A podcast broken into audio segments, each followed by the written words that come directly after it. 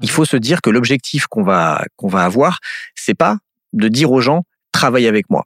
Parce que bah, si on fait ça, comme je viens d'expliquer, il y a peu de chances que on tombe sur la bonne personne au bon moment. Pour moi, le but d'une pub Facebook, ça devrait simplement être de d'initier une relation entre toi et des personnes euh, qui sont dans ton audience cible, mais qui sont pour l'instant des inconnus. C'est juste de démarrer une relation et d'essayer de leur inspirer confiance. The number one deal is Facebook ads. They are underpriced.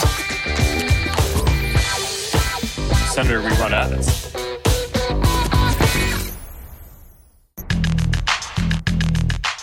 Bienvenue dans No Pay No Play, le podcast qui décrypte la publicité sur Facebook et Instagram. Je m'appelle Joseph Dogno, je suis consultant spécialisé en Facebook Ads depuis 2016, j'ai un blog qui s'appelle neomedia.io et je vous retrouve tous les 15 jours dans ce podcast pour vous aider à mieux utiliser l'outil publicitaire de Facebook et d'Instagram. Aujourd'hui, je vais parler d'un sujet qui va sûrement intéresser pas mal d'entre vous, parce que je sais que vous êtes beaucoup de freelance, consultants, consultantes, indépendants à m'écouter. Le sujet, c'est comment générer des prospects quand on est freelance avec la publicité Facebook. En fait, c'est une interview que je vais repartager, que je vais republier du podcast qui s'appelle Le Rendez-vous Marketing. Peut-être que certains d'entre vous connaissent. C'est le podcast de Danilo Duchesne, mon confrère et ami. Danilo m'a invité pour parler de ce sujet au mois de février 2021, et j'en avais pas trop parlé parce que j'avais prévu un moment de partager cette, cette discussion ici. Alors j'avais déjà parlé de ce sujet de comment on fait pour générer des prospects en tant que freelance dans No Pay No Play. C'était l'épisode 44, mais c'était assez court. Euh, c'était une, une conférence que j'avais donnée en ligne pour un événement qui s'appelle Les Indés et ça dure une vingtaine de minutes. Là avec Danilo, on a parlé du sujet pendant plus d'une heure. Donc euh, ça rentre beaucoup plus dans le détail. Voilà, j'espère que ça vous intéressera. Avant ça, je vais vous parler de l'actualité des Facebook Ads. Je vais vous donner quelques informations sur la mise à jour à venir de ma formation en ligne, la Facebook Ads Masterclass. Et je vais répondre à une question d'un auditeur. Allez, c'est parti. Cette semaine dans l'actu, j'ai deux news, une nouveauté pour les campagnes de génération de prospects et l'embauche par Apple d'un ancien cadre de Facebook pour sa plateforme publicitaire qui s'est fait virer aussitôt. Lorsque vous créez une publicité à formulaire dans une campagne avec l'objectif de génération de prospects, Jusqu'à aujourd'hui, vous pouviez optimiser sa diffusion pour toucher les personnes susceptibles de devenir des prospects, c'est-à-dire les personnes susceptibles de remplir votre formulaire intégré. Eh bien, vous pouvez maintenant optimiser pour ce que Facebook appelle les prospects de conversion, c'est-à-dire les personnes de votre audience qui, selon Facebook, sont les plus susceptibles pas seulement de devenir des prospects, mais de devenir des clients. Concrètement, comment ça se passe? Je ne l'ai pas encore fait, mais j'ai lu les instructions. Voilà, je vous en retranscris ce que j'ai lu. Vous devez connecter votre CRM au Business Manager donc votre CRM va envoyer au business manager des événements de pixels de votre site via l'API conversion. Ensuite, vous devrez configurer votre tunnel de vente dans le business manager et indiquer l'étape à laquelle, selon vous, les prospects devraient être qualifiés. Et suite à ça, bah, votre pub sera diffusée aux personnes les plus susceptibles d'atteindre cette étape. Donc c'est une très bonne nouvelle pour les personnes qui utilisent ces campagnes de génération de prospects. J'en fais partie. Ça concerne plein de boîtes B2B. Donc c'est une très bonne nouvelle puisque euh, maintenant Facebook va pouvoir récupérer l'information de qu'est-ce que c'est qu'un prospect qualifié Parce que, évidemment, quand on fait des campagnes de génération de prospects, celles et ceux d'entre vous qui le font le savent, on récupère souvent beaucoup de prospects pour un coût intéressant, mais il y a à boire et à manger. Et donc là, ça va permettre à Facebook de savoir lesquels de ses prospects sont allés à quel niveau de votre tunnel de vente, peut-être jusqu'à la fin, peut-être un petit peu avant, en tout cas lesquels vous considérez comme étant des personnes qualifiées, et du coup pourra optimiser la diffusion pour toucher plus de personnes comme ça. Donc très bonne nouvelle. Je remercie Julien de Ménonville pour cette news qu'il a partagée sur LinkedIn. J'ai lu il y a dix jours que Apple avait engagé Antonio Garcia Martinez, un ancien responsable de la publicité chez Facebook, qui est aussi contributeur du magazine Wired et auteur du livre Chaos Monkeys sur ses années chez Facebook. J'ai lu le livre il y a quelques années et je dois dire que le livre est très intéressant parce qu'il donne un, bon aperçu de l'intérieur chez Facebook sur la façon dont l'outil publicitaire est né et a évolué. Le problème, c'est que l'auteur avait des propos sexistes et racistes qui étaient assez dérangeants. Du coup, quand ça s'est su qu'il avait été embauché chez Apple, une pétition a commencé à circuler pour demander une enquête sur son embauche et elle a été signée par plus de 2000 employés d'Apple. Résultat, Antonio Garcia Martinez s'est fait virer au bout de 24 heures. Il est évidemment pas content et il l'a dit sur Twitter. Au passage, je note que c'est quand même assez cocasse qu'Apple se présente, encore une fois, comme le chevalier blanc du respect de la vie privée et en pourfendeur de la publicité ciblée, tout en embauchant le mec qui a fait partie de l'équipe publicité chez Facebook à ses débuts.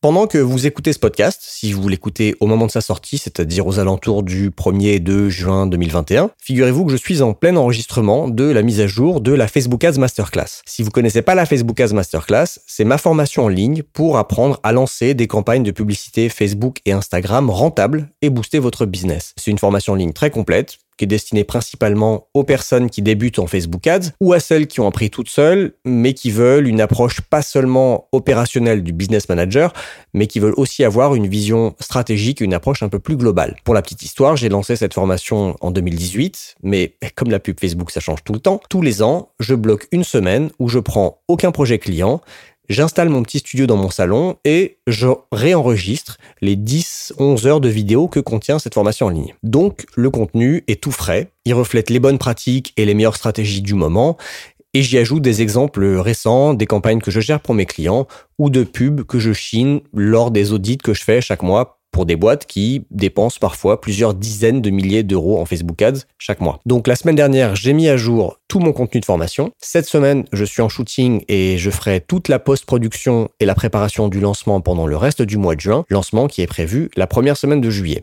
Alors pourquoi je vous en parle maintenant? Parce que si ça vous intéresse, que je vous envoie des infos sur les nouveautés que contient cette euh, V3 de la Facebook Ads Masterclass, et si vous voulez que je vous prévienne quand les inscriptions seront ouvertes, sachant qu'il y aura une offre spéciale de lancement pour les auditeurs et auditrices de No Pay No Play, vous pouvez dès maintenant aller vous inscrire sur la liste d'attente à l'adresse neomedia.io slash FAMC. Je répète, neomedia.io slash FAMC. FAMC pour Facebook Ads Masterclass, bien sûr.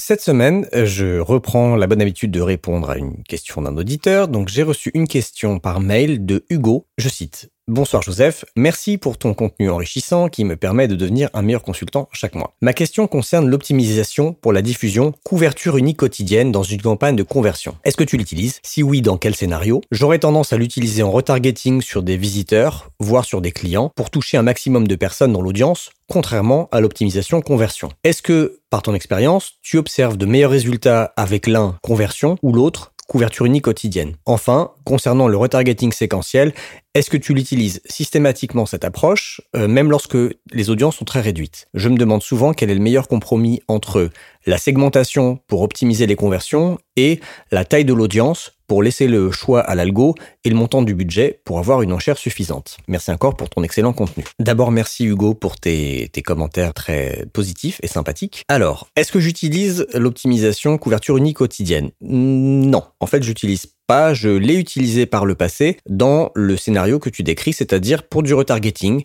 pour s'assurer que je ne, je ne touchait pas trop, en tout cas que ma pub n'était pas vue trop de fois par les personnes dans l'audience de retargeting. Sauf que j'ai changé euh, mon fusil d'épaule il y a deux ans de ça, je crois, et j'ai commencé à faire des campagnes de retargeting plutôt avec l'objectif de couverture. Et ce pour deux raisons. La première, c'est que l'objectif de couverture m'assure que je vais toucher toutes les personnes dans l'audience de retargeting que je que j'ai définie. Je ne veux pas que l'algo mette une surcouche d'optimisation. Je veux être sûr de toucher toutes les personnes que j'ai définies dans mes critères de retargeting. La deuxième raison, c'est que la campagne de couverture te permet de limiter la diffusion de ta publicité de manière un peu plus précise que la couverture unique quotidienne. Parce que la couverture unique quotidienne, tu, tu es sûr que chaque personne ne verra pas ta pub plus d'une fois. Mais imagine que tu retargetes les visiteurs de ton site sur les 30 derniers jours. Même avec euh, la couverture unique quotidienne, il est possible que chaque personne, chaque visiteur de ton site voit ta pub une fois par jour pendant 30 jours, c'est-à-dire qu'il pourrait l'avoir 30 fois au total,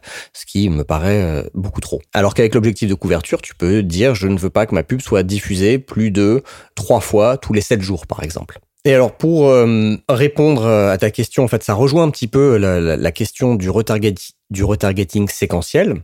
Et je fais une parenthèse ici pour les personnes qui ne savent pas ce que c'est que le retargeting séquentiel. Je vous invite à réécouter l'épisode 46 de No Pay No Play où j'en parle en détail. Le retargeting séquentiel, je peux l'utiliser sur toute taille d'audience et j'ai envie de dire que je l'utilise encore plus quand les audiences sont réduites. Justement pour bien maîtriser la diffusion. Parce que vraiment, moi, quelque part, pour moi, c'est plus important de ne pas saouler les personnes qui vont venir sur un site que d'avoir les performances les plus optimisées. Je considère que l'expérience utilisateur, l'expérience client, elle est, elle est euh, aussi importante, voire plus importante que les résultats qu'on obtient en tant qu'annonceur. L'exemple de ça, c'est quand les personnes viennent sur mon site nomedia.io, que ça soit sur la homepage, sur mes pages prestations, sur la page podcast ou sur euh, des articles de blog. Donc moi, j'ai pas un trafic euh, faramineux, hein, j'ai je dois avoir entre 5 et 10 000 visiteurs par mois à peu près selon les mois. Donc c'est pas un gros trafic à retargeter. J'utilise le retargeting séquentiel sur des, des fenêtres de 7 jours. Donc j'ai pendant 7 jours les personnes sont targetées avec euh, un pitch pour ma mini-formation gratuite. Ensuite, pendant 7 jours, donc de 8 à 14 jours, ils sont retargetés avec une pub pour s'abonner à ma newsletter. Et après, de 15 à 30 jours, ils sont retargetés avec un carrousel qui met en avant des extraits du podcast. Donc chacune de ces audiences n'est pas énorme, mais voilà, je suis sûr que je touche toutes les personnes qui passent par mon site. Je les touche trois fois avec trois pubs différentes, sans trop les saouler. Donc je les saoule pas trop longtemps.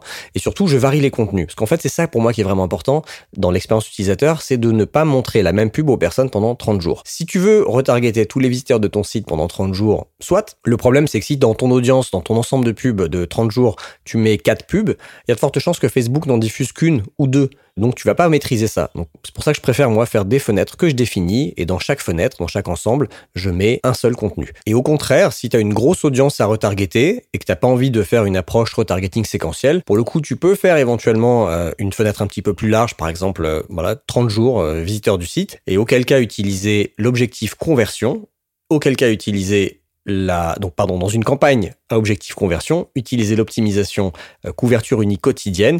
Comme ça, l'algo a un pool de gens assez large à retargeter. Dans ce cadre-là, il optimise pour de la conversion sans montrer la pub plus d'une fois par personne par jour. C'est une autre façon de le faire. Il n'y a pas de meilleure tactique, je pense. Ça dépend vraiment des sites, des offres, des pubs que tu vas diffuser. Les deux se testent. J'ai dans certains comptes testé les deux et parfois c'était euh, l'objectif de conversion qui marchait mieux, parfois c'était l'objectif de couverture qui marchait mieux. Donc euh, je suis pas là pour euh, évangéliser une technique en particulier. Les deux existent, faut les tester. Moi j'ai choisi la mienne, mais je n'ai pas choisi que en fonction du critère de performance. Faut bien garder ça en tête. Voilà, merci Hugo pour ta question. J'espère que j'ai répondu. Et si vous aussi vous avez une question sur les Facebook Ads, n'hésitez pas à me la poser. Vous pouvez me l'envoyer sur euh, mon profil LinkedIn, Joseph Dogno, sur mon site neomedia.io slash contact, sur la page Facebook de Neomedia. Bref, vous avez tous les liens pour me contacter dans la description de l'épisode. Comme je vous le disais en introduction, je vais republier ici une euh, interview que j'ai donnée. Enfin, c'est pas vraiment une interview, c'est plutôt une discussion que j'ai eue avec euh, mon confrère Danilo dans son podcast Le Rendez-vous Marketing au mois de février 2021 sur le thème Comment générer des prospects quand on est freelance grâce à la publicité Facebook? Pendant cette discussion, on aborde plein de sujets, et entre autres pourquoi faire une publicité Facebook pour directement vendre ses services de freelance a peu de chances de marcher, comment intégrer les Facebook Ads dans une stratégie de contenu quand on est freelance, l'importance du lead magnet pour générer des prospects. On a beaucoup parlé de lead magnet. Euh, donc le lead magnet, si vous connaissez pas, c'est en gros un appât à prospect. Donc j'explique bah, l'importance du lead magnet, les différents formats de lead magnet que je préconise, comment créer un bon lead magnet pour attirer exactement le type de client avec qui vous voulez travailler. Donc en fait, qu'est-ce qu'on met dans ce lead magnet pour donner juste assez pour attirer les bonnes personnes, mais pas trop pour qu'ils euh, aient plus besoin de vous contacter? On parle des Facebook Ads, de la, partie Facebook Ads pour diffuser son lead magnet. Et je donne trois options de stratégie Facebook Ads, une simple, une intermédiaire, une avancée. Donc en gros,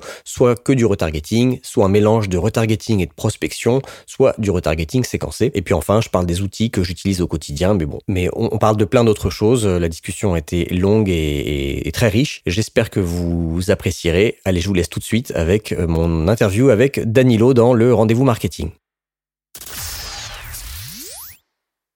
Salut Joseph et bienvenue sur le rendez-vous marketing. Comment vas-tu? Salut Danilo, ça va très bien. Je suis ravi de faire cette, euh, cette émission avec toi. Mais moi aussi, figure-toi. Ça fait très longtemps que je te connais, ça fait très longtemps que j'écoute ton podcast et je suis heureux de t'avoir sur mon podcast à moi. Peut-être pour les auditeurs qui ne te connaissent pas encore, est-ce que tu pourrais te présenter à nos auditeurs? Bien sûr. Donc moi, je m'appelle Joseph Dogno, j'habite à Paris. Je suis, comme toi, consultant spécialisé en Facebook Ads. J'ai commencé en 2016 en tant que consultant pour des, pour des clients. Mais avant ça, je m'étais mis au Facebook Ads en 2014 euh, pour un projet personnel. Et donc aujourd'hui, j'ai, euh, on va dire, une agence, mais je suis un solo, je suis un solopreneur. Et donc, euh, je fais de la gestion de campagne pour des clients. Je fais du conseil, principalement des audits et des recommandations pour des gens qui font déjà de la pub et qui veulent améliorer leur performance. Je fais des formations en entreprise, principalement pour des agences, des startups ou des grands groupes. Et puis j'ai aussi une formation en ligne que je que je vends sur mon site pour les débutants qui veulent se mettre à la pub Facebook. Et j'ai également un peu de contenu que je produis, blog, newsletter et podcast. Eh bien, ça doit te prendre du temps, tout ça. C'est quoi le, qui te prend le plus de temps dans, ces, dans toutes ces activités-là? Je, ça va vraiment dépendre parce qu'il y a des mois où euh, je fais pas de formation, il y a des mois où j'aurai deux formations, il y a des mois où je vais pas faire d'audit euh, et d'autres où j'en ai plus. Donc c'est très fluctuant. J'essaie d'équilibrer les déjà en termes de revenus, j'essaie d'équilibrer mon chiffre d'affaires pour ne pas avoir un pan de mon activité qui, qui domine trop les autres. Moi, j'aime bien faire un peu d'opérationnel en gestion. J'aime bien faire du conseil où j'ai pas d'opérationnel. J'aime bien faire de la formation, être au contact des gens. J'aime bien créer du contenu, mais il faut pas que ça me prenne trop longtemps non plus. Donc, euh, je peux pas te dire qu'il y a un truc qui prend qui prend plus longtemps que le reste. Ouais, je vois. Bah écoute, euh, par rapport à ce que tu disais, euh, diversifier, c'est hyper important, surtout quand il y a une crise et que si jamais tu fais que de l'opérationnel et que tous tes clients te quittent, malheureusement c'est un problème. Alors que si tu as plein de prestations différentes et qu'en plus de ça, ben toi tu l'as pas forcément dit, mais que tu es bien visible sur Malte, tu peux avoir des, des demandes régulières pour euh, pour du consulting et de l'audit que tu peux clairement accepter. Exact. Bah d'ailleurs, D'ailleurs, en, 2020, quand il y a eu le, le confinement lié au Covid au printemps 2020, moi, du jour au lendemain, j'avais quatre clients en gestion de campagne qui ont, qui ont tous arrêté leur campagne. Donc du jour au lendemain, je n'avais plus de, plus de chiffre d'affaires. Et heureusement, j'avais une semaine avant le, confinement, j'avais vendu une grosse mission de conseil pour un, un gros cabinet d'experts comptables qui a plein d'agences et de, et de, marques différentes. Et donc, en gros, pendant tout le, le premier mois du confinement, j'ai bossé que sur ce projet. Et après, les, les prospects ont commencé à revenir. Mais tout l'intérêt de pas avoir, ouais, de pas être trop mono-activité non plus. C'est fou. Mais moi aussi, pendant, euh, pendant le Covid, j'en avais quand même, euh, à l'époque, je vais 13, 13 clients, un truc comme ça. On avait 5 qui étaient, euh, qui avaient coupé totalement leur campagne. Donc, d'office, tu dois arrêter les forfaits. C'est très, très problématique. Et moi, de mon côté, c'était plutôt les, les, formations qui ont bien boomé, vu que je les avais mis sur mon site mhm. et que c'était bien vendu à cette époque-là. Je me suis dit, mais en fait, j'ai bien fait de, de conserver cette activité, de mettre à jour les formations parce que ça m'a un peu sauvé. Enfin, sauvé, on se comprend. Ça m'a aidé à, à, garder le cap durant cette période qui était, bah, qui est toujours très dure. Ouais. Pour, euh, pour un peu tout le monde, hein. on va pas se le cacher, même, même pour les freelances, c'est pas facile. Voilà, ça dépend avec qui on travaille, on va dire. et toi, du coup, Qu'est-ce qui t'a amené à devenir freelance Facebook Ads Ça fait quand même quelques années que tu l'es. J'ai l'impression que tu vas le rester dans les prochaines années. Qu'est-ce qui a fait que tu es devenu freelance Facebook Ads Il faut que je revienne un peu en arrière. En fait, moi, pendant dix ans, j'ai travaillé dans le textile. Entre 2004 et 2014, je travaillais pour euh, une entreprise familiale avec mon père. Et j'étais amené à aller beaucoup en Turquie, parce que c'est là-bas qu'on sourçait nos produits. Et il se trouve que ma famille est turque d'origine, donc euh, il y a des liens, euh, des liens affectifs, familiaux et, et des liens économiques.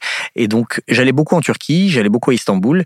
J'ai été amené à habiter à Istanbul en 2012-2013 pour euh, superviser cette activité textile sur place. Et j'ai décidé d'arrêter le textile euh, en 2013, mais je voulais garder un pied en Turquie, je voulais faire quelque chose là-bas. Et je voulais faire quelque chose dans le domaine digital. C'était très flou. Et j'ai décidé de lancer une newsletter sur les bons plans d'Istanbul euh, qui s'appelait Janem Istanbul. Ça veut dire euh, Istanbul mon, chéri, Istanbul ma chérie. Donc ça a été mon, point d'entrée dans le digital. Et pour faire connaître cette newsletter et qui était sur un modèle, euh, en gros, j'ai des abonnés gratuits à la newsletter et derrière, je monétise l'audience avec des, contenus sponsorisés chez des marques.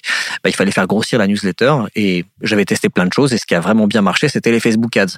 Donc ça, c'était en 2014. C'est comme ça que j'ai découvert la pub Facebook et je me suis formé tout seul en consommant plein de plein de contenus, vidéos, blogs à droite à gauche. Il y en avait beaucoup moins que, maintenant à l'époque. Et ça m'a plu. En fait, ça me, j'aimais bien le côté à la fois un peu créatif des, des Facebook Ads et le côté un peu technique, euh, optimisation, euh, analytics, tout ça. Bon, là, pour diverses raisons, ce projet s'est arrêté parce que la Turquie a, a connu une, une, période compliquée à partir de 2016. Mais euh, à côté de ça, j'ai des gens qui ont commencé à me demander de les former en Facebook Ads. Je faisais partie d'un petit, un petit cercle d'entrepreneurs français à Istanbul qui, euh, voilà, on, se côtoyait, on discutait. je leur avais dit que moi, je faisais pas mal de pub Facebook parce que ça marchait bien pour, pour développer ma newsletter. Et donc, il y a des personnes qui m'ont dit, bah, tu veux pas nous former, en gros.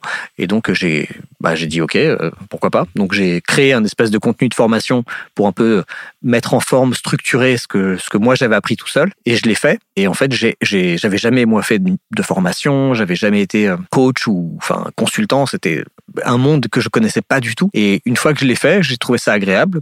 Les personnes avaient l'air plutôt satisfaites, donc je me suis dit que je devais pas être trop mauvais là-dedans. Comme le projet euh, sur la newsletter turque commençait un peu à battre de l'aile, et je me suis dit, bah, c'est peut-être ça mon plan B pour, euh, pour faire autre chose.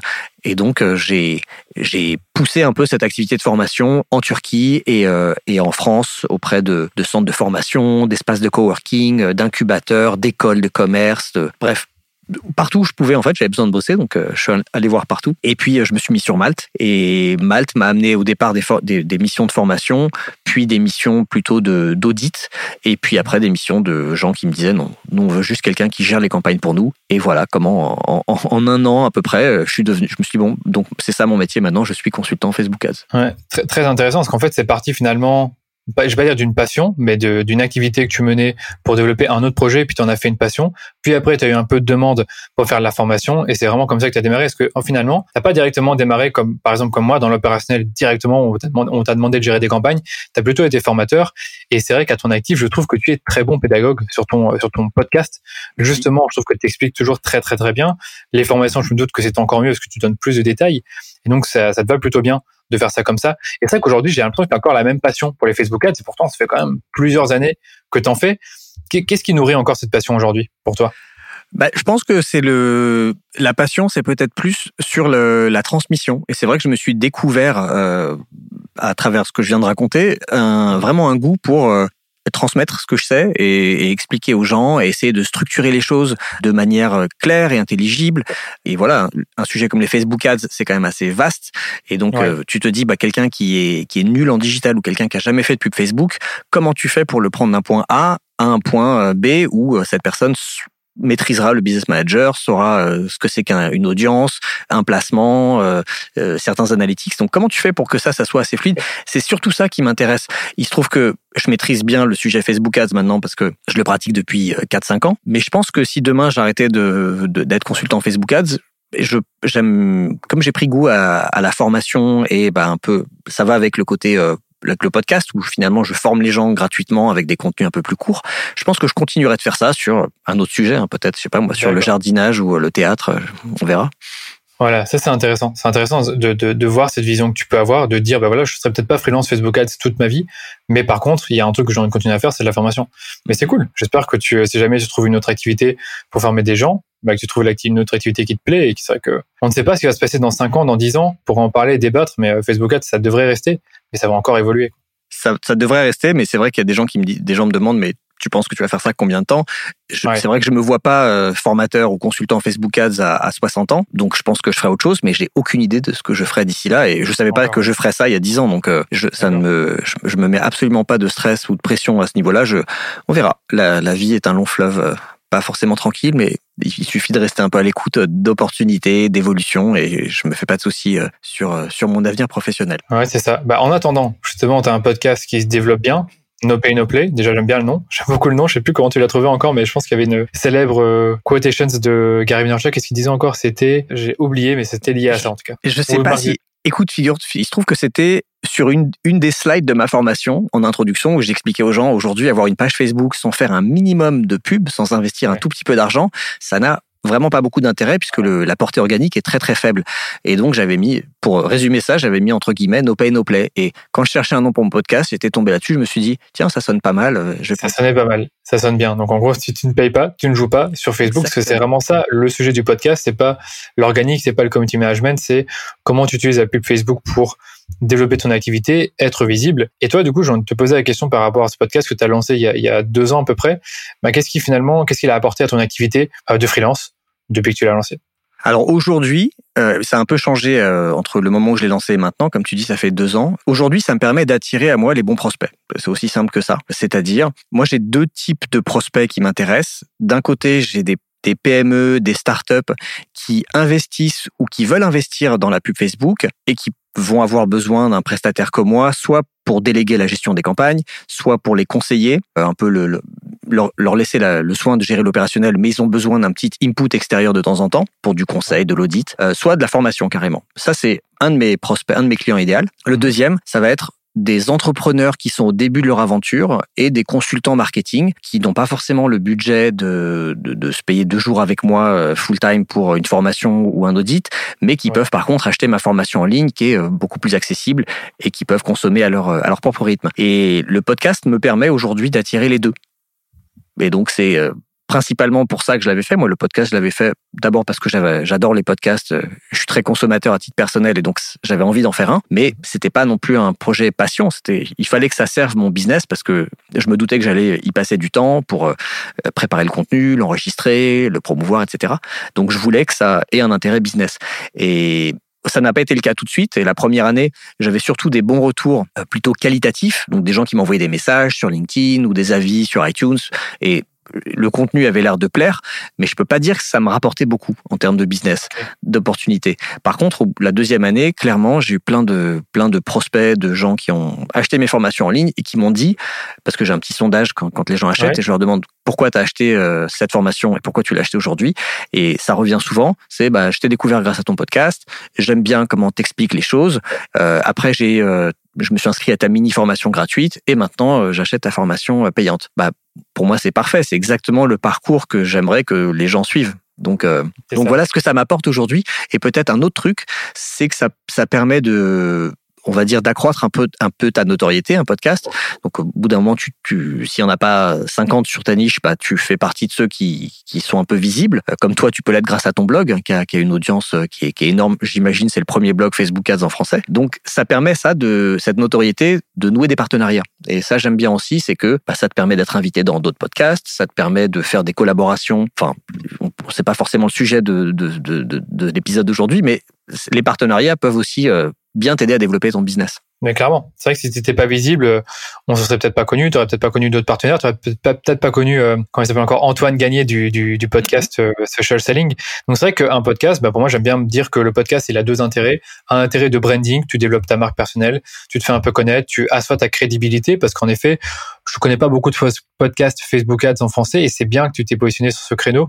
On va pas rentrer dans les détails pourquoi se positionner sur sur un sujet et pas un autre. Donc ça c'est bien. Et après tu as dit les prospects finalement sont venus au fur et à mesure du temps, au fur et à mesure que le blog, que le podcast s'est fait connaître. Après, c'est logique. Plus tu as des personnes qui t'écoutent, plus tu as forcément des demandes. Après, je dirais, sur ton podcast, on voit pas forcément tu vas bombarder d'appels à l'action au début, à la fin du podcast, au milieu, comme on pourrait le voir aux États-Unis où quand tu écoutes un podcast, tu as d'abord une publicité, puis après tu as un call to action, puis après tu as une intro, puis après tu as le, le cœur du podcast. En plein milieu du podcast, tu as quand même mhm. quelques petites entractes avec des pubs et après à la fin tu as encore des call to action. C'est pas forcément ce qu'on trouve chez toi. On peut peut-être voir des petites euh, actualités du type voilà, ma formation Facebook Ads étant, a été renouvelée, euh, vous pouvez vous la vous la procurer à cet endroit-là. Donc ce que je veux dire par là, c'est que fondamentalement même en ne parlant pas forcément de tes activités en n'ayant pas un, lead magnet, on en reparlera, un, un aimant prospect, tu vas attirer des prospects naturellement parce que ces personnes ben, aiment bien la qualité de ton podcast. Est-ce que c'est bien ça ou il y a d'autres choses qui, que tu fais justement pour, pour attirer tes, tes clients potentiels? Non, bah, je, comme tu dis, j'essaie d'être assez discret dans, dans le podcast et de pas. Euh, je pense que à aucun moment je, je dis aux gens si vous voulez, euh, si vous avez besoin de quelqu'un pour vous former ou pour un audit ou pour gérer, appelez-moi. Je pense que j'ai jamais dit ça à aucun moment. Mais les gens vont le faire naturellement s'ils ont ce besoin-là. Par contre, ça, le seul truc que j'ai un peu mis en avant parfois, c'est ma formation en ligne, soit quand je l'ai mise à jour. Oui, c'est ça, je pense. Hein. C'est principalement quand je l'ai mise à jour et que j'avais bah, un truc à dire dessus, euh, je, la, je le faisais. Et j'ai peut-être expérimenté un peu plus là-dessus euh, en 2021. C'est peut-être de faire une, une petit, un petit message en pré-roll sur le podcast pendant, je sais pas, un mois pour voir si je parle de la formation en ligne pendant 30 secondes en pré-roll de tous mes épisodes. Est-ce que j'en vends quelques-unes ou pas? J'ai pas, j'ai vraiment pas envie de saouler les gens euh, qui, qui écoutent. Ouais, c'est ça.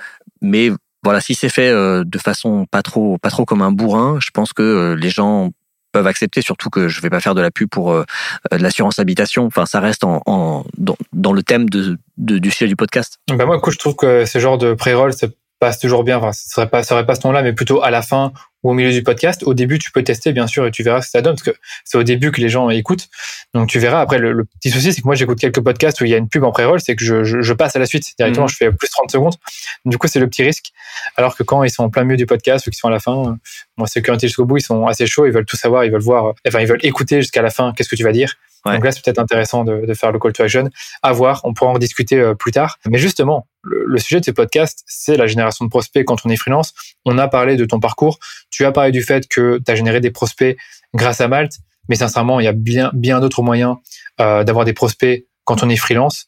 Est-ce que toi, vu que tu as de l'expérience là-dedans, que ça fait quand même 4-5 ans que tu es freelance, est-ce que tu as expérimenté différents moyens en canaux pour générer des prospects en tant que freelance? Alors oui, moi j'ai essayé plein de trucs euh, et c'est très différent. Euh, la façon dont je, dont je génère des prospects aujourd'hui est très différente de celle euh, quand j'ai démarré il y a quatre ans. Quand j'ai commencé, je faisais surtout de l'outreach, enfin de l'outbound. En gros, c'est moi qui allais vers les gens d'une façon ou d'une autre. Aujourd'hui, je fais pas du tout ça, c'est que de l'inbound. Et je peux, si tu veux, te dire un peu ce que je faisais à l'époque et ce que je fais maintenant. Donc quand j'ai commencé en 2016, ben, moi je venais pas du monde des agences, de la pub, du consulting. Enfin, j'avais aucun réseau que je pouvais valoriser pour trouver des, des clients dans le domaine de la pub Facebook. Donc, j'ai dû vraiment prospecter. Et alors, la première chose que j'ai fait, c'est que je me suis inscrit sur Malte, qui à l'époque s'appelait Upwork, et j'ai eu la chance de le faire à un moment où à l'époque il y avait que 5 ou 6 consultants Facebook Ads seulement. Donc ça a été une bonne opportunité, et j'ai eu de la chance que Malte euh, devienne ce que c'est devenu. Euh, enfin, ça, ça, ça, a explosé en, en termes d'audience, en termes de volume, et moi j'étais là au bon moment, et sur en plus sur une niche qui était pas très euh, pas très occupé. Donc ça, coup de bol, parce que là, bah, tu crées un profil, tu travailles un peu ton profil avec des mots-clés, une jolie photo et tout, mais après, t'as rien à faire. Juste, tu attends que ça vienne. Et, ça venait un peu, mais ça venait, euh, j'avais peut-être une mission par mois. Donc, c'était pas, c'était pas assez, c'était pas viable. Donc, à côté de ça, euh, j'ai beaucoup prospecté. Euh, je m'étais fixé un objectif de contacter cinq boîtes par jour. J'identifiais, je passais du temps tous les jours à identifier quelles seraient des, boîtes avec qui j'aurais envie de travailler et qui pourraient avoir besoin de moi. Je mettais ça dans un tableau Excel, je trouvais les coordonnées des, bonnes personnes sur LinkedIn ou avec des outils euh, divers et variés et je les contactais. Et bah, quand tu prospectes, il n'y a pas beaucoup de gens qui répondent, donc euh, fallait être, faut être assez organisé relancer les gens régulièrement. Mais j'ai dû, je sais pas, j'ai fait ça pendant un mois, j'ai dû contacté à les 120, 130 boîtes et de ça, j'ai eu 5-6 missions qui sont que j'ai ah bah, décrochées. C'est un très bon taux. Hein. C'est un très très bon taux. Bah écoute, euh, tant mieux. je, à l'époque, je... parce que il y en a qui, s'ils ont 10% de réponse, sont contents. Et là, tu as eu 5-6 missions, donc c'est très bon. Ouais, c'était c'était pas mal. Surtout que euh, une de ces missions a été un truc sur 6, 6, 6 mois, 9 mois. Donc bon, ça, ça, ça rentabilisait tout, tout le temps que j'avais passé à ça. J'ai aussi participé à beaucoup d'événements, donc c'était des meet-up, euh, des petits salons de, de salons de l'entrepreneur, euh, salons du e-marketing. En fait, plein d'événements où je me disais bon là, je pourrais peut-être rencontrer des personnes euh, qui cherchent quelqu'un comme moi. J'ai mis en place des partenariats avec des agences, avec des freelances et des centres de formation. Donc des centres de formation, j'essaie d'être identifié chez eux comme quelqu'un qui était formateur Facebook Ads. Et si ils avaient quelqu'un qui leur demandait, bah, ils pouvaient faire appel à moi. Des agences, ça pouvait être des agences RP, des agences euh, web. Pareil, bah, je me disais, ces gens-là, ils ont des clients qui ont besoin qu'on qu'on parle d'eux. Donc, euh, la pub Facebook peut être un bon levier. Pareil, ça, c'est des trucs où tu plantes une graine et après, tu peux pas faire grand-chose si ce n'est d'attendre que ça, que, que, ça, que ça tombe. Mais si tu le fais dans suffisamment d'endroits, bah, sur 10 agences, si on a une qui t'appelle, bah, ça fait une mission. C'est déjà ça. Et ça a marché? Ça a marché. Euh, j'ai travaillé euh, quelques fois avec une agence RP. Euh, j'ai travaillé quelques fois aussi avec des freelances qui étaient soit des développeurs web, soit des CM, un peu social media management, qui me bah, refilaient des missions parce que eux ils faisaient une strat social media pour une marque. Elle avait besoin de faire de, de l'acquisition payante sur Facebook ou sur sur Instagram, donc elle me les renvoyait. Les centres de formation, ça tombait, mais c'était une fois tous les trois mois. Donc tout ça, tous ces canaux, il n'y en a aucun de ces canaux qui aurait été suffisant à lui seul, mais une fois que fais, tu les combines tous, ben ça devenait intéressant. Euh, j'ai un peu travaillé mon réseau en allant à des meet-up, à des salons pro, comme je disais, et puis un peu les réseaux sociaux. Euh, j'étais pas aussi actif qu'aujourd'hui à l'époque sur LinkedIn, mais euh, mais j'étais présent sur LinkedIn. J'avais mis les bons mots clés euh, Facebook Ads, pub Facebook et tout dans mon profil, et j'avais parfois des demandes entrantes euh, de gens qui me trouvaient sur LinkedIn. Bah, j'imagine en faisant des des recherches. Donc ça, c'est quand j'ai commencé. Mais forcément, quand tu commences, bah, tu obligé de te un peu de te décarcasser pour aller chercher les prospects un par un à la main. Mais je trouvais que c'était très c'était fatigant, que c'était euh, un peu incertain, puisque tous les mois, il fallait que j'aille chercher de nouveaux clients.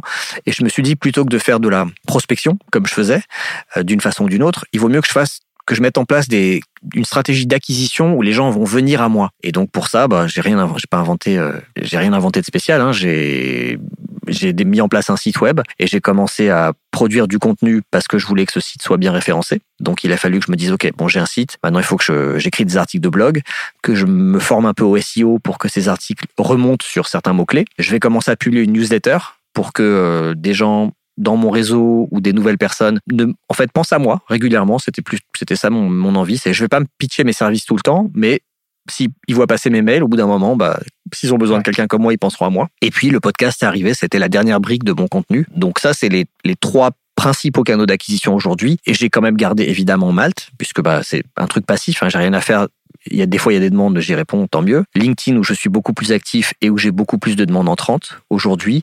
Et je fais toujours des petites interventions dans des événements euh, à destination des entrepreneurs ou des indépendants. Euh, euh, là récemment, j'ai participé à un événement qui s'appelle Les Indés Paris pour les freelances. J'ai, je fais régulièrement des interventions dans un truc qui s'appelle les Folies Web. C'est pour les TPE, les PME qui veulent se digitaliser. Voilà, ça, ça me ramène aussi quelques prospects.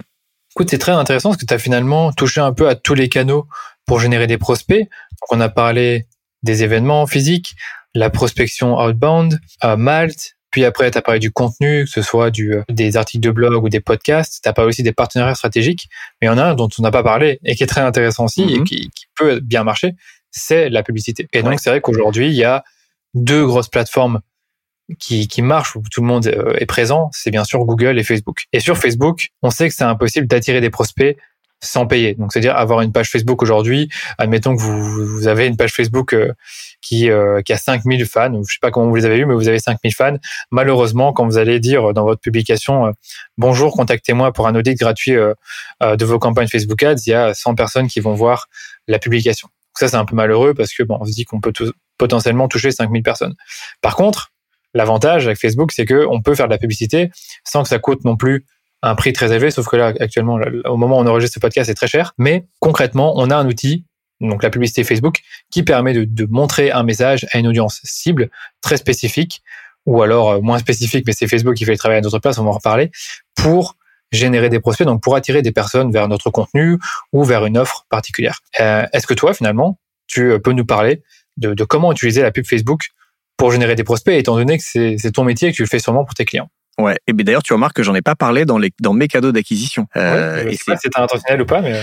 non, bah c'est pas c'est pas un hasard parce que en fait, pour moi, c'est pas euh, je le mets pas au même niveau que euh, le podcast ou la, la newsletter ou le blog parce que c'est pour moi un, un outil qui permet de promouvoir du contenu pour ensuite générer des prospects. C'est pas un outil de vente directement, c'est pas un outil de prospection parce que comme tu disais, les gens qui vont faire euh, qui vont faire un post ou une pub en disant euh, bonjour, euh, je suis photographe, contactez-moi si vous avez besoin de photos, des portraits ou des photos de mariage, ben ça a très peu de chances de marcher ce genre de pub parce que il faut il faut il faut que cette pub tombe sur quelqu'un qui à ce moment a un intérêt pour un besoin photo et envie de, de d'embaucher un photographe freelance. Et donc, tu as quand même très peu de chances que ça arrive. Même si tu cibles avec des centres d'intérêt, c'est pas évident de trouver l'intention euh, sur Facebook. On n'est pas du tout comme dans Google, dans les pubs Google, où là les pubs sont contextuelles et elles répondent à une à une demande, à une requête. Sur Facebook, bah, les gens ils se promènent, ils, regardent du contenu pour s'amuser, pour voir ce que font leurs potes, mais à aucun moment ils sont en, en quête de quelque chose.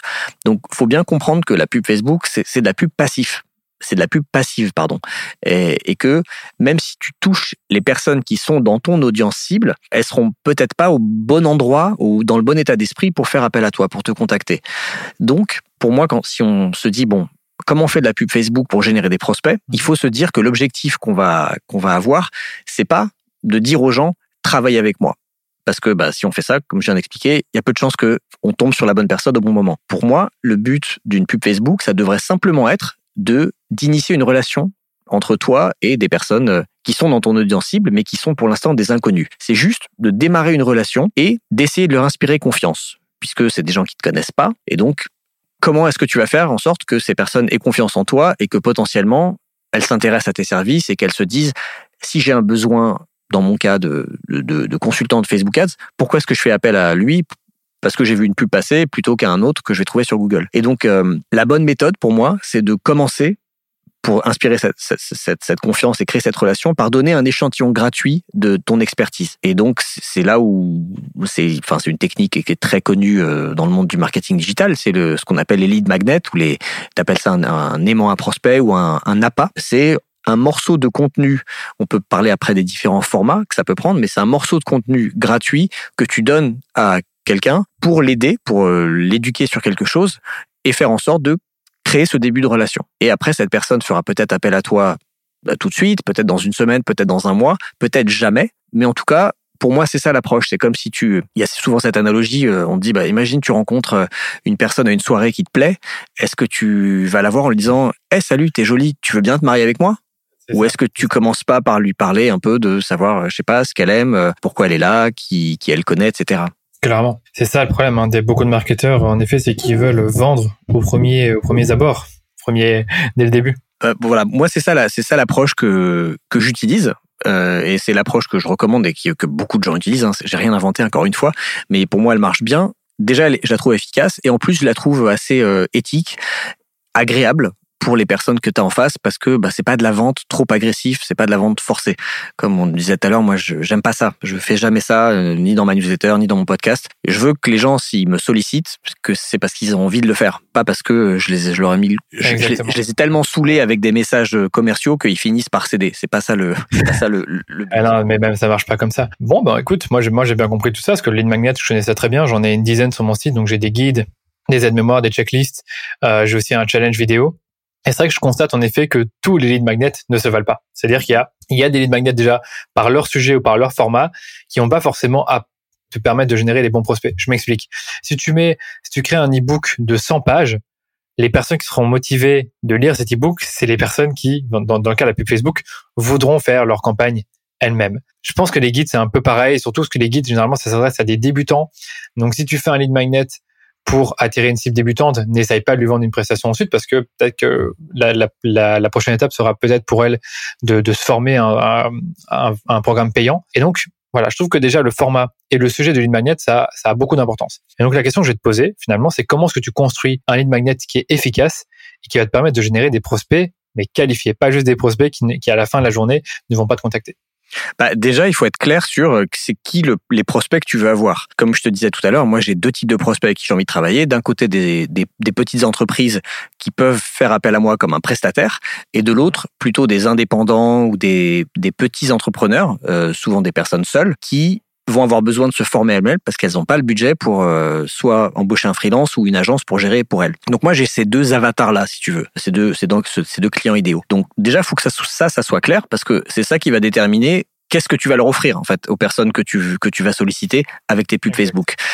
Donc après, il y a plusieurs façons de penser un lead magnet. Moi, j'en vois trois principalement, enfin sur deux, allez deux et demi, on va dire. le premier type pour moi, c'est le c'est le lead magnet. Pourquoi C'est-à-dire tu vas partager le pourquoi, mais pas le comment. Je m'explique. Enfin, je peux donner un exemple. Si tu es ostéopathe, tu pourrais euh, partager un lead magnet. un lead magnet, ça peut être un article, ça peut être euh, une vidéo qui pourrait être les cinq bienfaits de l'ostéopathie. Donc là, tu vas t'adresser à des personnes qui sont à, un niveau très très très euh, tôt dans un parcours client, on va dire, et qui connaissent pas vraiment l'ostéopathie et qui se qui vont même pas peut-être se dire que c'est une solution pour un problème qu'elles peuvent avoir de stress ou d'anxiété ou de sommeil, par exemple. Donc tu leur expliques c'est quoi les, bienfaits de l'ostéopathie. Dans mon cas, ça peut être un webinaire, et c'est un truc que je fais euh, avec euh, une organisation qui s'appelle les Folies Web. C'est un webinaire qui s'appelle les possibilités offertes par la, par la publicité Facebook en 2021. Donc je vais m'adresser à des, des toutes petites entreprises qui ont entendu parler de la pub Facebook, qui se disent que ça a l'air intéressant, ou on leur a dit que c'est intéressant, mais elles connaissent pas bien du tout. Et donc moi, je vais leur expliquer juste c'est quoi la pub Facebook, qu'est-ce qu'on peut faire avec la pub Facebook? Voilà, et je vais expliquer en 45 minutes. On peut cibler les gens par centre d'intérêt, on peut faire des audiences similaires, on peut faire du retargeting. Voilà les différents formats publicitaires, voilà les différents placements sur lesquels on peut diffuser la pub, voilà les chiffres qui comptent si vous faites une campagne. Et voilà, c'est tout. Donc j'explique le, le pourquoi de la pub Facebook, mais j'explique pas le comment on fait une campagne comment on fait un bon ciblage, euh, comment on fait du copywriting efficace. Alors ça c'est pour moi le premier type de lead magnet. Le deuxième type de lead magnet c'est de plutôt de le lead magnet comment, c'est-à-dire tu partages la première étape de quelque chose, mais pas la suite. Donc c'est plus un, tuto un peu euh, pour les débutants. Et tu vas expliquer, si je reprends l'exemple de l'ostéopathie par exemple, tu pourrais euh, faire une vidéo qui explique apprenez à faire le vide dans votre tête avant de vous endormir le soir. Donc c'est un petit, une petite technique de l'ostéopathie. Et si ça marche, bah, les gens qui font faire ça vont se dire, ouais, en fait, c'est cool l'ostéopathie, ça, je dors mieux grâce à ça. Ou j'arrive à m'endormir sans avoir le, la tête qui mouline.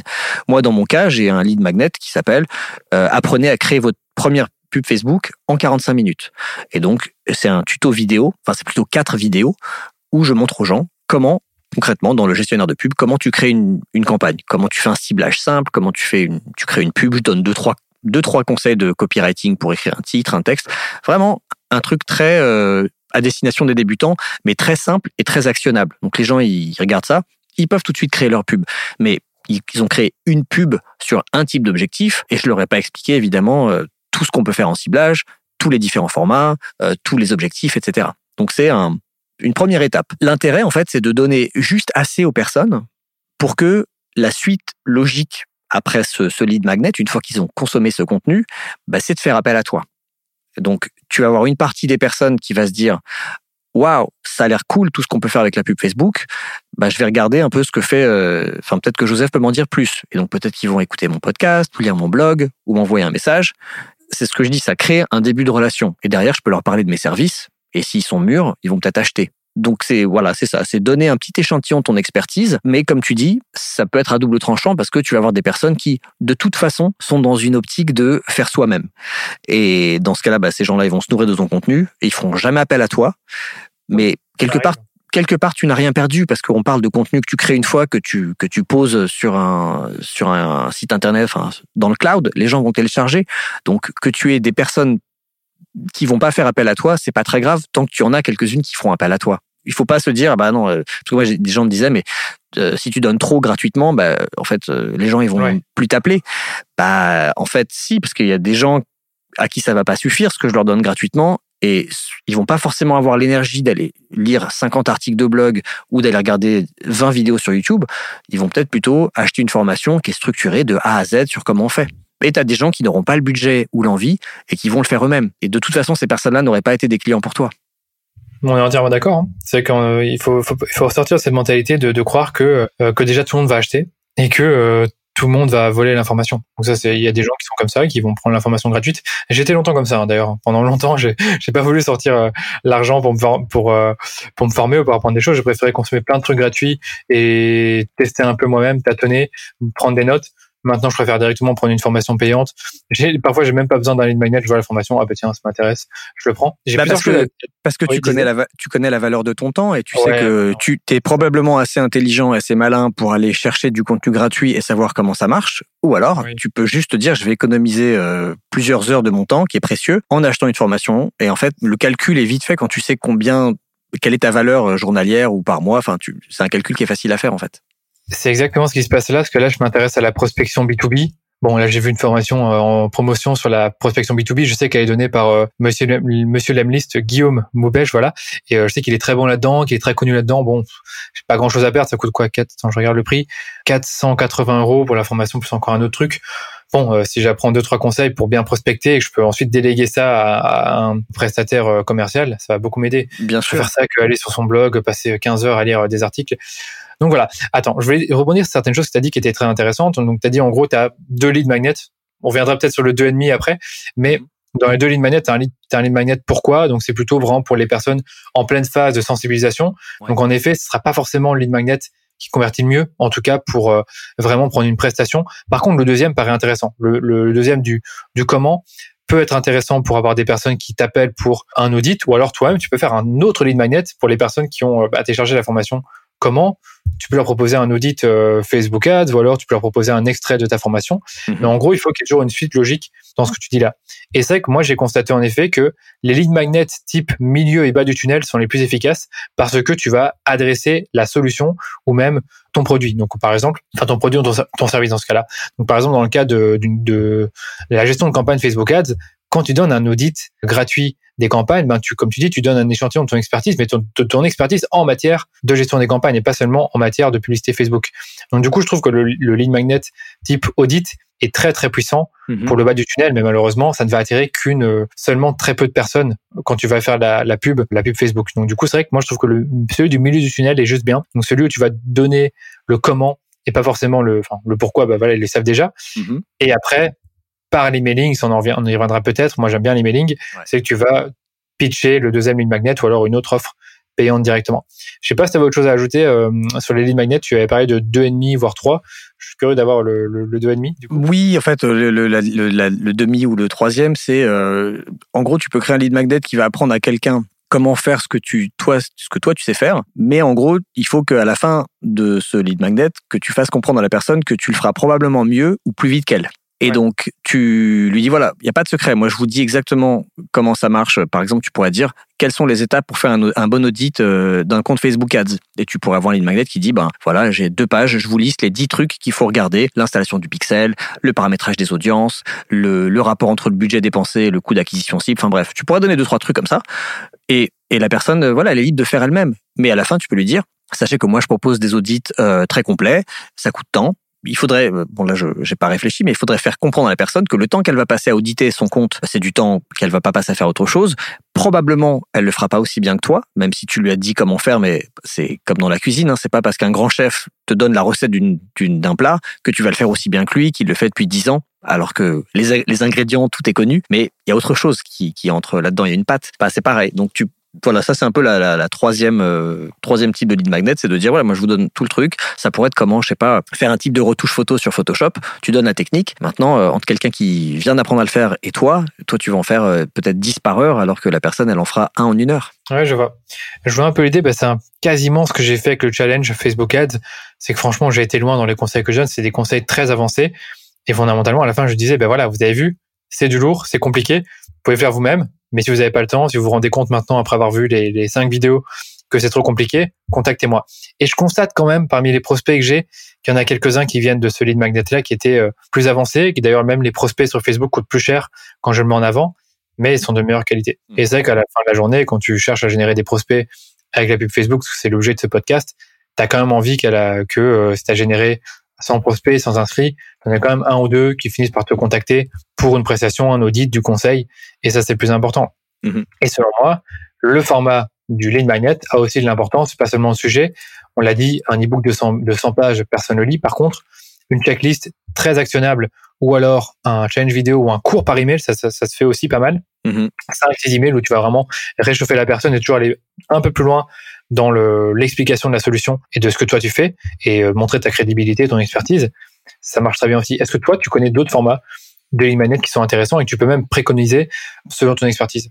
Alors ça peut être euh, ça peut être une étude de cas par exemple. Tu peux partager euh, une étude de cas que toi quelque chose que tu, as fait pour un de tes clients en mmh. expliquant quel était la quel était le problème du client, quelle était ton approche pour résoudre ce problème et quels ont été les résultats. Donc là, c'est pas mal parce que tu, la personne qui va lire ce lead magnet, si elle est dans ta cible, elle peut se projeter complètement en se disant ah moi j'ai un problème qui est un peu similaire à ça. Tiens, on dirait que Danilo il a réussi à trouver une solution et que les résultats ont été bons. Bah, je vais je vais lui passer un coup de fil pour voir si euh, il pense qu'il pourrait faire quelque chose de similaire pour moi. Donc l'étude de cas, je trouve c'est un, sur un document PDF, hein, ça peut bien marcher. La checklist, comme tu dis, c'est un truc qui est utile et qui est à la fois très facile à créer et très actionnable pour euh, la personne qui va la télécharger. Ça peut être un article type un peu, je sais pas moi, un best-of euh, des bonnes pratiques dans, dans, dans votre secteur. Ça peut être un tutoriel, donc un truc comment faire X, euh, je sais pas moi, comment installer le pixel Facebook sur un site WordPress. Ça peut être un, ça peut être un webinaire. Le webinaire en soi, c'est un lead magnet parce que c'est toi qui parles pendant, tu vas transmettre de l'information, donc euh, pendant une demi-heure, une heure, peu importe. Et comme je disais, quand moi je fais un webinaire sur les possibilités offertes par les Facebook Ads en 2021, c'est un lead magnet pour moi. C'est un de la, c'est du très haut de funnel, c'est vraiment de la sensibilisation au premier niveau. Les gens vont probablement pas passer de ça à acheter quelque chose, mais moi mon but c'est plutôt qu'ils s'abonnent à ma newsletter ou qu'ils se mettent à écouter mon podcast, parce que ça peut-être par la suite ça les amènera à, me contacter et, et, acheter quelque chose. J'allais dire en fonction de votre lead magnet, ayez le bon pitch après. Donc euh, c'est avec un lead magnet. Pourquoi du comme la conférence dont tu parles, tu vas pas essayer de pitcher tes services, tu vas plutôt pitcher un podcast, ton blog, peut-être une mini formation gratuite. C'est exactement ça. Eh ben, en fait, la suite, moi, de ce, de ce, ce webinaire, c'est euh, inscrivez-vous à ma mini formation gratuite. Là, je vous ai donné l'intérêt de faire de la pub Facebook. Ma mini formation gratuite, elle va vous montrer comment faire une première pub Facebook si vous en avez jamais faite. Et donc, c'est un, c'est un, un pré-lead magnet, si tu veux. C'est ça. Mais il n'y a rien à faire. Il faut connaître ses fondamentaux avant de, de faire du marketing, connaître les tunnels de vente. Euh, les bailleurs personnels, c'est très important. C'est vrai, quand tu connais ton tunnel de vente, tu connais pour ton bailleur personnel quelles sont les différentes phases par lesquelles il passe avant d'acheter. Donc, entre sensibilisation, considération, euh, recherche de solutions et puis après la, la, décision, bah, tu sais déjà un peu où placer tes, tes appâts et tes différentes offres, qu'elles soient, qu'elles soient commerciales ou non commerciales. Ouais, il y a un autre euh, lead magnet auquel je pense, euh, c'est un euh, Alexis Minkela du podcast Tribu 1D ah. que je crois que tu as interviewé ou que tu vas interviewer. C'est oui, Il a sur son site un lead magnet qui s'appelle Guide gratuit, je crois, 25 heures de podcast dans un guide ou un truc comme ça. Et en gros, c'est le résumé des conseils des 20 premiers invités de son podcast pour progresser en freelance. Donc ça, c'est c'est un lead magnet qui est très pertinent pour par rapport à ce qu'il fait en termes de podcast. Je parle pas de son activité pro de copywriter, mais on lui-même il dit que les deux sont un peu dissociés. Mais toute personne qui va qui s'intéresse au freelancing, qui qui écoute son podcast, peut être intéressé par ce lead magnet. Dans, en gros, je vous donne un condensé de conseils de plein de freelances que j'ai interviewés et je vous donne ça gratuitement. Du coup, ces personnes, on on l'a pas dit, mais l'intérêt du lead magnet, c'est de récupérer un mail, une adresse mail, pour pouvoir communiquer avec les personnes. C'est c'est l'intérêt du lead magnet, c'est ça. On donne du contenu gratuit en échange simplement d'une adresse mail pour pouvoir communiquer par mail avec ces personnes. Et donc, Ou ça peut être un rendez-vous dans certains cas. Ou ça peut être un rendez-vous, un appel découverte. Mais donc euh, Alexis, qui quand il fait ça, donc il récupère l'adresse mail des gens, qui il envoie une newsletter une fois par semaine, il partage des articles, il parle de son podcast. Donc ça ça entretient, ça nourrit cette relation. Et Alexis, quand il sort un livre sur euh, comment on réussit bien en tant que freelance, toutes les personnes qui ont téléchargé son lead, son lead magnet, le, livre est une progression très logique parce que euh, ils ont eu les conseils de 20 freelances. Là, ils vont avoir un bouquin sur le freelancing avec les conseils d'Alexis, nourri de tous les gens qu'il a interviewés, de son expérience personnelle, etc. Donc, euh, c'est une très bonne suite logique quand tu regardes son lead magnet et son produit final qui va être son livre. Exact. Il faut vraiment connaître la suite logique. Enfin, vraiment imaginer le parcours d'achat parfait et imaginer comment est-ce que tu vas mettre tes lead magnets, tes emails, tes propositions. Euh, sinon, ça ne marche pas. Il faut, réfléchir à tout ça. Ouais, et, juste euh, pour terminer sur le lead, le lead magnet, peut-être, tout à l'heure, je disais que moi, j'avais deux profils de prospects que je souhaitais attirer. Donc, mon lead magnet, euh, mini formation gratuite pour créer ta première euh, pub Facebook. Ça, ça s'adresse au profil consultant qui veut apprendre les Facebook Ads, entrepreneur qui a besoin de faire des, Facebook Ads, mais ça ne s'adresse pas au profil d'entreprises qui, elles, sont plutôt dans une démarche de faire elles-mêmes, de se faire accompagner ou de déléguer. Et donc, pour ce profil-là de prospect, j'ai ma newsletter parce que ma newsletter, je la pitch comme la veille des Facebook Ads. En gros, vous faites des Facebook Ads, et eh ben vous n'avez pas besoin d'aller suivre 50 personnes sur Twitter, de lire 10 euh, blogs différents. Je vous envoie toutes les semaines un condensé de ce qu'il faut savoir sur les Facebook Ads. Donc je sais que les gens qui lisent ma newsletter, il y a en partie des, on va dire des débutants en Facebook Ads, et il y a aussi plein de gens du métier, des consultants, des gens en agence qui euh, ont pas besoin qu'on leur apprenne à faire une pub, mais qui ont besoin de savoir quelles sont les évolutions, peut-être d'écouter une interview de, quelqu'un que j'interviewe dans mon podcast qui va partager une success story ou un truc qui a bien marché, ça, ça peut les intéresser. Et ben ces personnes-là, si j'arrive à les retenir avec ma newsletter euh, bimensuelle, peut-être qu'un jour elles m'appellent pour euh, un audit ou pour euh, me déléguer leur campagne, par exemple. Mais même dans tes newsletters, dans mes souvenirs, tout en bas, tu mets euh, une petite mention en petit. Si vous jamais vous êtes intéressé par un audit ou, euh, ou déléguer vos campagnes, vous pouvez me contacter. Je pense que tu fais, tu fais encore ça, non? C'est ça, oui, bien sûr. Mais tu vois, c'est très, très discret. C'est en tout petit, tout en bas. Ouais, mais on le voit, quoi. Tu, tu vas jusqu'en bas, tu vas signer Joseph, et puis après, je pense que tu le vois quand même, quoi. bah, je suis content que tu. Je, je trouve ça sympa. Ça me fait plaisir que tu l'aies remarqué. Ouais, je l'ai remarqué il y a bien longtemps, donc euh, non, c'est bien cool. Mais c'est vrai que oui, la, la, la, newsletter en soi est un lead magnet quand elle est bien vendue. Quand tu la vends comme une sorte de veille bimensuel, que c'est très complet, que tu sens en plus que tu auras un épisode de podcast, c'est clair que c'est utile. Euh, moi, j'avoue que c'est un peu différent. Ma newsletter, c'est plus, euh, voilà, tu la rejoins, tu vas avoir plein de ressources, mais c'est pas ça qui, euh, qui nourrit mon acquisition de, de, de lead pour mon activité. En tout cas, pas encore. Non, mais toi, ça, toi, ça t'aide surtout pour promouvoir ton contenu. Et plus ton contenu est visible et partagé, bah, plus mieux tu es référencé sur Google et, et, plus des gens vont potentiellement te contacter comme ça c'est un peu objectif. C'est vraiment promouvoir un maximum mon contenu gratuit, un tout petit peu le contenu payant, mais pas trop non plus. Et après, oui, bien sûr, il y a des lead magnets qui, en fonction des, de, du, de la ressource que tu télécharges, parce que maintenant j'appelle ça des ressources et plus des guides. En fonction de la ressource que tu télécharges, tu vas avoir différentes séquences mail qui vont essayer de te proposer une offre particulière. Ça peut être une offre de formation, ça peut être une, une offre de service ou un simple audit gratuit. Ça, je le fais aussi. Il faut un peu tester les différentes approches. Donc voilà. Et c'est vrai qu'en fonction du lead magnet, on a beaucoup parlé déjà maintenant, et de comment il a été construit, de quel problème il résout, hein, tu vas proposer l'une ou l'autre offre. Donc c'est vrai que dans le cas où tu parlais de, des, plus, des entreprises et startups qui font déjà la pub Facebook, ça n'a pas de sens de leur euh, proposer un lead magnet, de, un lead magnet sur comment faire la pub Facebook. Par contre, ça a du sens de leur expliquer comment scaler leur campagne sans faire euh, monter leur coût d'acquisition. Tout à fait. Donc, euh, ça dépend. Ça dépend de la cible. C'est vrai que comme tu l'as dit au début, il faut bien connaître sa cible et tout ira bien. Maintenant, tu peux tout doucement sponsoriser ton lead magnet, j'ai envie de d'abord commencer par te demander, c'est est-ce que tu fais plutôt de l'acquisition ou du retargeting quand tu fais de la prospection. Donc, quand tu cherches à avoir des nouveaux prospects, est-ce que tu vas chercher des, des, des, inconnus ou alors en priorité des gens qui te connaissent déjà? Tu peux faire les deux. Moi, j'ai fait les deux. Euh, cette année, j'ai fait. Euh... Mhm. En fait, quand j'ai créé mon, mon lead magnet, la mini formation gratuite à la pub Facebook, pendant un an, j'ai fait pas mal d'acquisitions. Donc, j'avais différentes audiences que je ciblais, euh, soit des administrateurs de pages Facebook, soit des personnes profil un peu start-up, soit des, personnes des personnes profil petites entreprises, entrepreneurs. Et donc, ça me ramenait un, un flux assez constant de d'abonnés à cette mini formation. Mais je me suis aperçu que c'était des personnes qui souvent derrière ne lisaient pas ma newsletter et devenaient un peu des abonnés passifs. Ouais. Donc donc je me suis dit c'est peut-être moi qui est dans ma séquence mail qui, qui suit le lead magnet et je n'ai pas les bons mots, j'ai pas les bons arguments et donc j'ai un peu mis l'acquisition euh, de côté.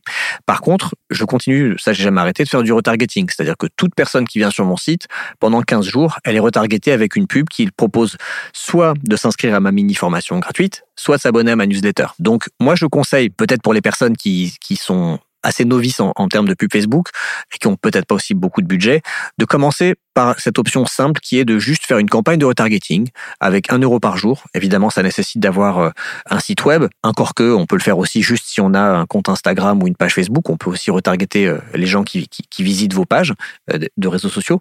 Mais donc, de, retargeter les personnes. Pardon, dernière parenthèse, si on a un site web, ça nécessite aussi d'installer le pixel. Mais on va peut-être pas rentrer dans le détail de ça. Non, mais on verra comment on peut proposer des ressources à nos éditeurs après. Oui, donc la, la, campagne de retargeting, ça peut être toute personne qui est venue sur votre site dans les 7 derniers jours ou dans les 10 ou 30 derniers jours. Après, il faut voir où vous mettez le curseur et tester peut-être différentes fenêtres et voir celle qui marche le mieux. Et là, vous les renvoyez vers votre lead magnet. Parce que les gens qui sont venus sur votre site, bon, vous, ils sont pas des inconnus, ils ont déjà un petit peu vu, vu peut-être votre photo ou votre logo, votre discours, votre offre de service, mais ils ont peut-être pas besoin de vous à ce moment-là, donc ils sont partis. Et donc, vous pouvez les récupérer en leur proposant une pub avec votre lead magnet. Du coup, vous, vous allez choper leur adresse mail et vous pouvez entretenir ensuite cette relation avec eux. Si vous êtes un peu à l'aise, que vous avez un peu plus de budget, l'idéal, évidemment, c'est de combiner les deux, de faire à la fois du retargeting pour récupérer ces personnes qui, sont déjà venus sur votre site et de l'acquisition pour aller chercher des nouvelles personnes. Et là, sur Facebook, vous pouvez définir des audiences à partir de, centres d'intérêt, de données de pixels, de faire des audiences similaires à vos clients, à vos visiteurs, à vos followers sur Instagram, aux personnes qui ont vu vos vidéos. Il y a des centaines d'options de ciblage possibles. Pareil, je pense qu'on va pas rentrer dans le détail. Mais euh, moi, je pense que la meilleure approche, c'est d'avoir de l'acquisition et du retargeting. Tout se teste de toute façon sur Facebook. Donc, vous pouvez tester les deux avec un petit budget de allez, quelques dizaines ou quelques centaines d'euros pendant un mois ou deux. Puis après, vous voyez bien quel est votre coût d'acquisition d'un prospect, enfin, on va dire d'une personne qui a téléchargé votre lead magnet. Quel est son coût d'acquisition en acquisition et en retargeting? Si vous arrivez à taguer ces personnes-là de façon différente dans votre CRM ou dans votre outil d'emailing, vous pouvez aussi voir derrière, voilà, est-ce que, est-ce que eux derrière consomment le contenu que vous leur envoyez? Si vous leur pitchez quelque chose, lequel des deux profils euh, convertit le mieux? Après, tout ça va falloir euh, l'affiner un peu. C'est pour ça que moi, je, je disais, j'ai arrêté l'acquisition avec lead magnet parce que ça me rapportait beaucoup trop de touristes, on va dire, de personnes qui voyaient passer un truc gratuit, ils s'inscrivaient. Souvent, ils ne regardaient même pas les vidéos parce que je peux voir aussi s'ils consomment la, mini-formation. Donc, ils regardent pas les vidéos, ils lisent pas les, la newsletter derrière. Bon, ça me sert pas à grand chose, même si ça coûte que 80 centimes ou 1 euro euh, par, par adresse mail. Je me suis dit, je vais me concentrer sur uniquement des visiteurs de mon site. Voilà. Après, on peut faire, on peut faire les deux, mais tout, moi, je suis tout seul, donc tout est question un peu de. Je suis obligé de, de mettre des priorités euh, sur là où je mets mon temps. Ok. Bah écoute, si tu veux, je peux te donner aussi mon, mon input là-dessus. Tu avais autre chose à rajouter? Et j'allais dire, le, alors l'option un peu avancée, c'est de faire un retargeting euh, un peu plus fin ça peut être un, un, retargeting euh, séquentiel. Tu sais que j'aime bien, j'aime bien ah ça. Et c'était le sujet de, de, de, quand je suis passé dans le podcast d'Antoine euh, de J7 Media, ou un retargeting thématique, ou en gros, retargeting thématique, ça pourrait être par exemple, imaginez que vous êtes euh, consultant réseaux sociaux et que vous avez un blog avec des articles qui parlent de Instagram, de Pinterest, de TikTok. Vous pourriez avoir différents lead magnets pour les personnes qui sont plutôt allées lire des articles sur Pinterest et et les personnes qui sont allées lire des articles sur TikTok. Soit vous avez des lead magnets différents, donc, je sais pas, ça pourrait être euh, comment euh, comment créer votre compte sur euh, Pinterest ou bien comment faire votre première vidéo sur TikTok, ou ça pourrait être un même lead magnet mais que vous allez pitcher de façon différente parce que vous savez que ces personnes sont plutôt intéressées par l'un ou par l'autre. Donc après, il faut réfléchir à un peu quelle serait une segmentation intelligente. Donc ça, c'est ce que j'appelle une segmentation thématique. Une segmentation séquentielle, c'est ce que moi je fais. Donc quand on vient sur mon site, pendant une semaine, on va avoir une pub qui dit vous vous intéressez à la pub Facebook, voilà une mini formation gratuite pour apprendre à faire votre première campagne.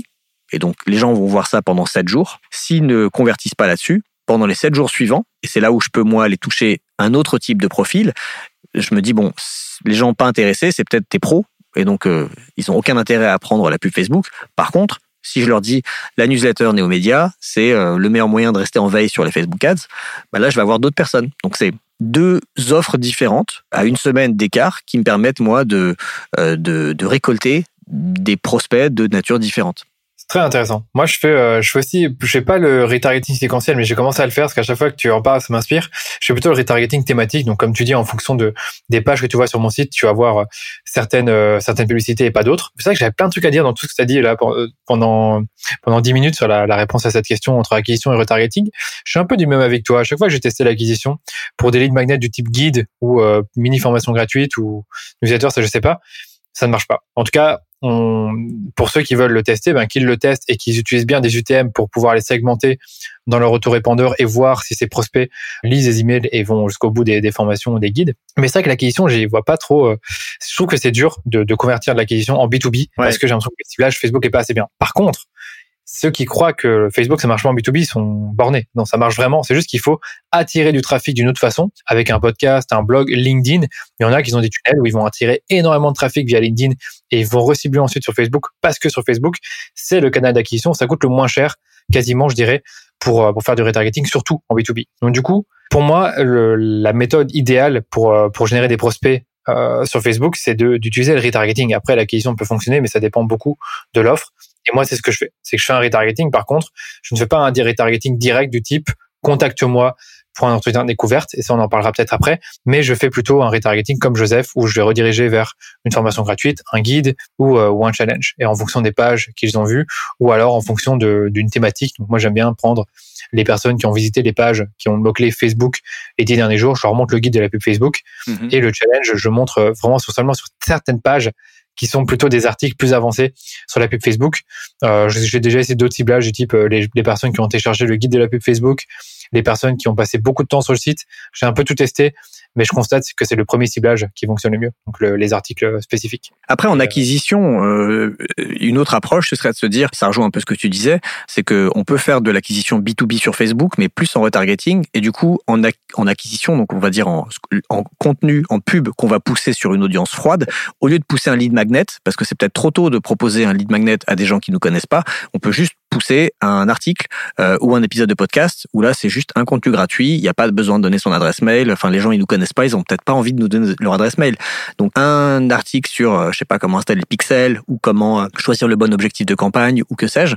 Là, tu fais venir les gens sur ton site et les personnes qui ont cliqué, qui sont venues lire cet article, bon a priori sont un peu intéressés par la thématique. Là, tu peux les retargeter avec ton lead magnet. Ça peut être une autre approche. Alors, je rajouterais vraiment les personnes qui, ont, qui sont restées au moins 30 secondes sur le site. On peut créer des événements personnalisés avec le pixel et faire en sorte de prendre les personnes qui, euh, qui regardent au moins 30 secondes le site. Moi, c'est ce que je fais pour mon propre site à moi, comme j'ai beaucoup de trafic. Donc, faut faire attention à ça. Parce que moi, je, je reste vraiment très prudent avec le ciblage B2B sur Facebook, que je trouve vraiment moyen. J'ai l'impression que quand tu cibles des inconnus euh, sur Facebook avec des offres du type, euh, voilà, apprends à faire de la pub Facebook, apprends à, à développer ton business, tu as malheureusement des personnes un peu trop rêveuses. Donc, du coup, compliqué, je trouve, à ce niveau-là. Après, on le sait, Facebook est un super canal d'acquisition pour tout le reste, pour euh, e-commerce, prêt-à-porter, etc. Ça, c'est génial. Mais pour le B2B, c'est un peu plus, euh, c'est un peu plus dur. Après, si vous écoutez le podcast et que vous n'êtes pas d'accord, avec plaisir pour en discuter euh, sur LinkedIn ou ailleurs. Du coup, toi, ton expérience, tu as testé quoi en termes de, de format publicitaire pour, pour la prospection B2B Alors moi, j'ai testé, euh, je suis pas très enfin le, la créa c'est pas mon c'est pas mon fort. Donc moi j'ai testé des pubs plutôt simples euh, soit des images soit des petites vidéos qui vont être un extrait soit de ma mini formation soit de mon podcast. J'ai pas fait de carrousel par exemple. J'ai pas fait de du GC de user generated content ou avec un témoignage. Pas mal, ça. témoignage client par exemple. Je suis pas allé très loin dans le dans le test des différents contenus créatifs. C'est une erreur mais encore une fois étant tout seul je suis obligé un peu de de, de, de prioriser mon temps. Mais après, euh, des pubs, rien que des pubs images, en testant différentes images, je me suis aperçu que ça marchait assez bien. En tout cas, ça me ramenait des, des abonnés, des inscrits, donc des prospects au coût d'acquisition qui me convenait. C'est ça. Moi, j'avoue que je teste beaucoup d'images. Je teste aussi un peu de la vidéo, de la vidéo animée, des photos de moi aussi. Et c'est vrai que il faut tester. Il faut tester. C'est difficile de dire ce qui va le mieux fonctionner. Généralement, c'est les images. Hein. On va pas se le cacher. En génération de lead, les images fonctionnent souvent mieux parce que c'est plus direct. Et en fait, tu vas pas faire une vidéo pour présenter ton, ton lead magnet de ton guide. Oui, tu peux faire un petit extrait du guide, le faire défiler comme le font certains sur LinkedIn. Mais je te dirais que pour ceux qui écoutent, les images, c'est le mieux. Le témoignage, ça peut être sympa, mais pour d'autres lead magnets, mais pour les, les magnets dont on parle, vidéo, animé, images, c'est largement suffisant. Hmm. Tu as fait un joli carrousel pour Noël d'ailleurs, hein, bravo. Ah, il était pas mal celui-là, je suis content. Il n'a pas, été, il a pas été beaucoup diffusé parce que Facebook n'avait pas ce carrousel-là. Ah mais euh, pour, ouais, pour ceux qui ont, qui ont participé au deal de Noël et qui ont vu les pubs, c'était euh, c'était ma pub préférée, mais qui a été la moins diffusée. Donc, euh, tu te poses la question pourquoi, mais je, je me demande aussi. C'était deux vidéos longues qui étaient à côté, donc ils avaient dû se dire, ouais, non, vidéo trop longue, j'ai pas envie de les montrer. Donc, je sais pas, c'était beaucoup plus ces images qui ont été, qui, ont été montrées. il, te il te manquait la, la barbe du Père Noël. Ouais, ouais, c'est vrai que j'aurais pu la mettre en plus. C'est vrai que je suis bête, j'ai pas pensé à ça, mais t'as raison, je suis trop bête. J'aurais dû la rajouter en plus. Ouais, c'était des top pubs. Hein. Pour ceux qui, euh, qui, ont un peu suivi, je me suis un peu amusé. J'ai fait des pubs euh, tous les jours, un peu différentes, avec différents messages en fonction de des pages à laquelle vous avez été, dans votre euh, à quel endroit vous êtes dans le tunnel de vente. Bah, je mettais un message du type vous hésitez, mais vous vous y pensez, mais vous hésitez, ou alors je me remontrais des témoignages. Enfin, c'était assez marrant et ça a bien fonctionné. on passe à la suite tunnel de vente. Donc une fois que tu as récolté les infos de contact de la personne, est-ce que tu vas donner des, est-ce que tu as des recommandations spécifiques pour, je sais pas dire, je sais pas quelle expression donner, mais plutôt travailler au corps tes prospects et les pousser à te contacter parce que c'est pas le tout euh, qui télécharge ta ressource, qui te qui te donne leurs infos de contact, mais aussi qui finalement eux d'eux-mêmes viennent te contacter. Tu vas pas, tu vas pas non plus euh, le faire manuellement et les, les recontacter toi.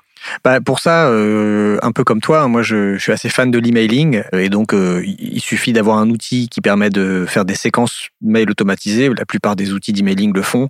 moi j'utilise ConvertKit, mais je pense que même sur Mailchimp on peut le faire. Et donc il faut mettre en place une séquence automatisée avec quelques mails. Il n'y a pas de règle, hein, ça peut être trois mails, ça peut être sept, pour en envoyer un par jour, un tous les deux jours. Mais le l'idée c'est de continuer d'éduquer votre prospect avec du contenu additionnel en plus de ce que vous lui avez donné dans votre lead magnet pour continuer à la fois de, lui donner de la valeur, de lui donner quelque chose d'utile et de démontrer aussi votre expertise et votre connaissance du sujet. Et dans cette séquence mail, en général, on commence par vraiment du contenu pur et petit à petit, on fait un pont vers une offre payante. Et l'offre payante, ça peut être, bah voilà, maintenant qu'on se connaît un petit peu, euh, est-ce que ça vous dit qu'on discute, euh, qu'on fasse ce qu'on appelle un appel découverte, ou que je vous fasse un petit, euh, qu'on fasse un call de 15 minutes où je vous donnerai un peu des conseils plus personnalisés, ou que vous m'expliquez votre besoin, je vous fais un devis, ou ça peut être, voilà, une, ma, formation en ligne payante, cette fois, voilà la, la page qui décrit cette formation. Peu importe l'offre, mais on, je pense que au bout de un lead magnet et quelques mails qui donnent de la valeur, qui sont pas un pitch direct, parce que le pitch direct après lead magnet, je le trouve un petit peu euh, abrupt. Bah c'est, ça me paraît adapté parce qu'au final, on dit aux gens bon, si cette thématique vous intéresse et que vous voulez aller plus loin, je vous ai dit un petit peu ce qu'il faut connaître pour démarrer. Après, je propose ce genre de service. Euh, je suis un professionnel de ce sujet. Je vous je propose des services. Cliquez ici pour euh, contacter moi ou acheter ce que je propose. Ouais, comme ça, c'est très bien. C'est un peu ce qui se fait le plus. Je te dirais, moi, je fais un peu pareil. Ce que j'aime beaucoup faire, c'est utiliser les PS. Souvent, je vais faire des emails qui vont soit parler de moi, qui vont soit parler euh, euh, de la pub Facebook, ou en tout cas, qui vont être la continuité de la ressource qu'ils ont téléchargée. Eh bien, à la fin, je vais dire, écoute, PS, si jamais tu as besoin, j'ai une formation là-dessus où ça dépend en fait du lead magnet, mais euh, parfois je dis PS, tu peux aussi me contacter si tu as besoin de d'aide pour tes campagnes d'un audit gratuit. Sauf que, eh ben, au fur et à mesure qu'on avance, moi, ce que je fais, je sais pas toi, c'est que je mets en avant des études de cas ou alors des, des, des, des, emails beaucoup plus stratégiques qui vont vraiment parler de, de, de, ma méthode, de ma méthodologie de travail pour ensuite pitcher un appel découverte. Tu vois un peu mhm. l'idée? Alors qu'au début, c'est plutôt voilà comment ça fonctionne, voilà les choses à éviter, voilà les, les indicateurs à regarder. PS à chaque fois. Et, euh, et c'est un peu comment comme ça que je fais. Et tu as choisi de mettre ça en PS parce que tu avais testé différentes choses. Est-ce que c'est ce qui a marché le mieux ou c'est juste parce que tu es plus à l'aise avec ça? Je suis plus à l'aise avec ça et je le vois beaucoup honnêtement. Ça fait moins à l'américaine parce que comme tu disais à l'américaine, ce qui se passe c'est que tu télécharges un lead magnet et puis après le lendemain tu as un code promo pour euh, mhm. pour acheter quelque chose.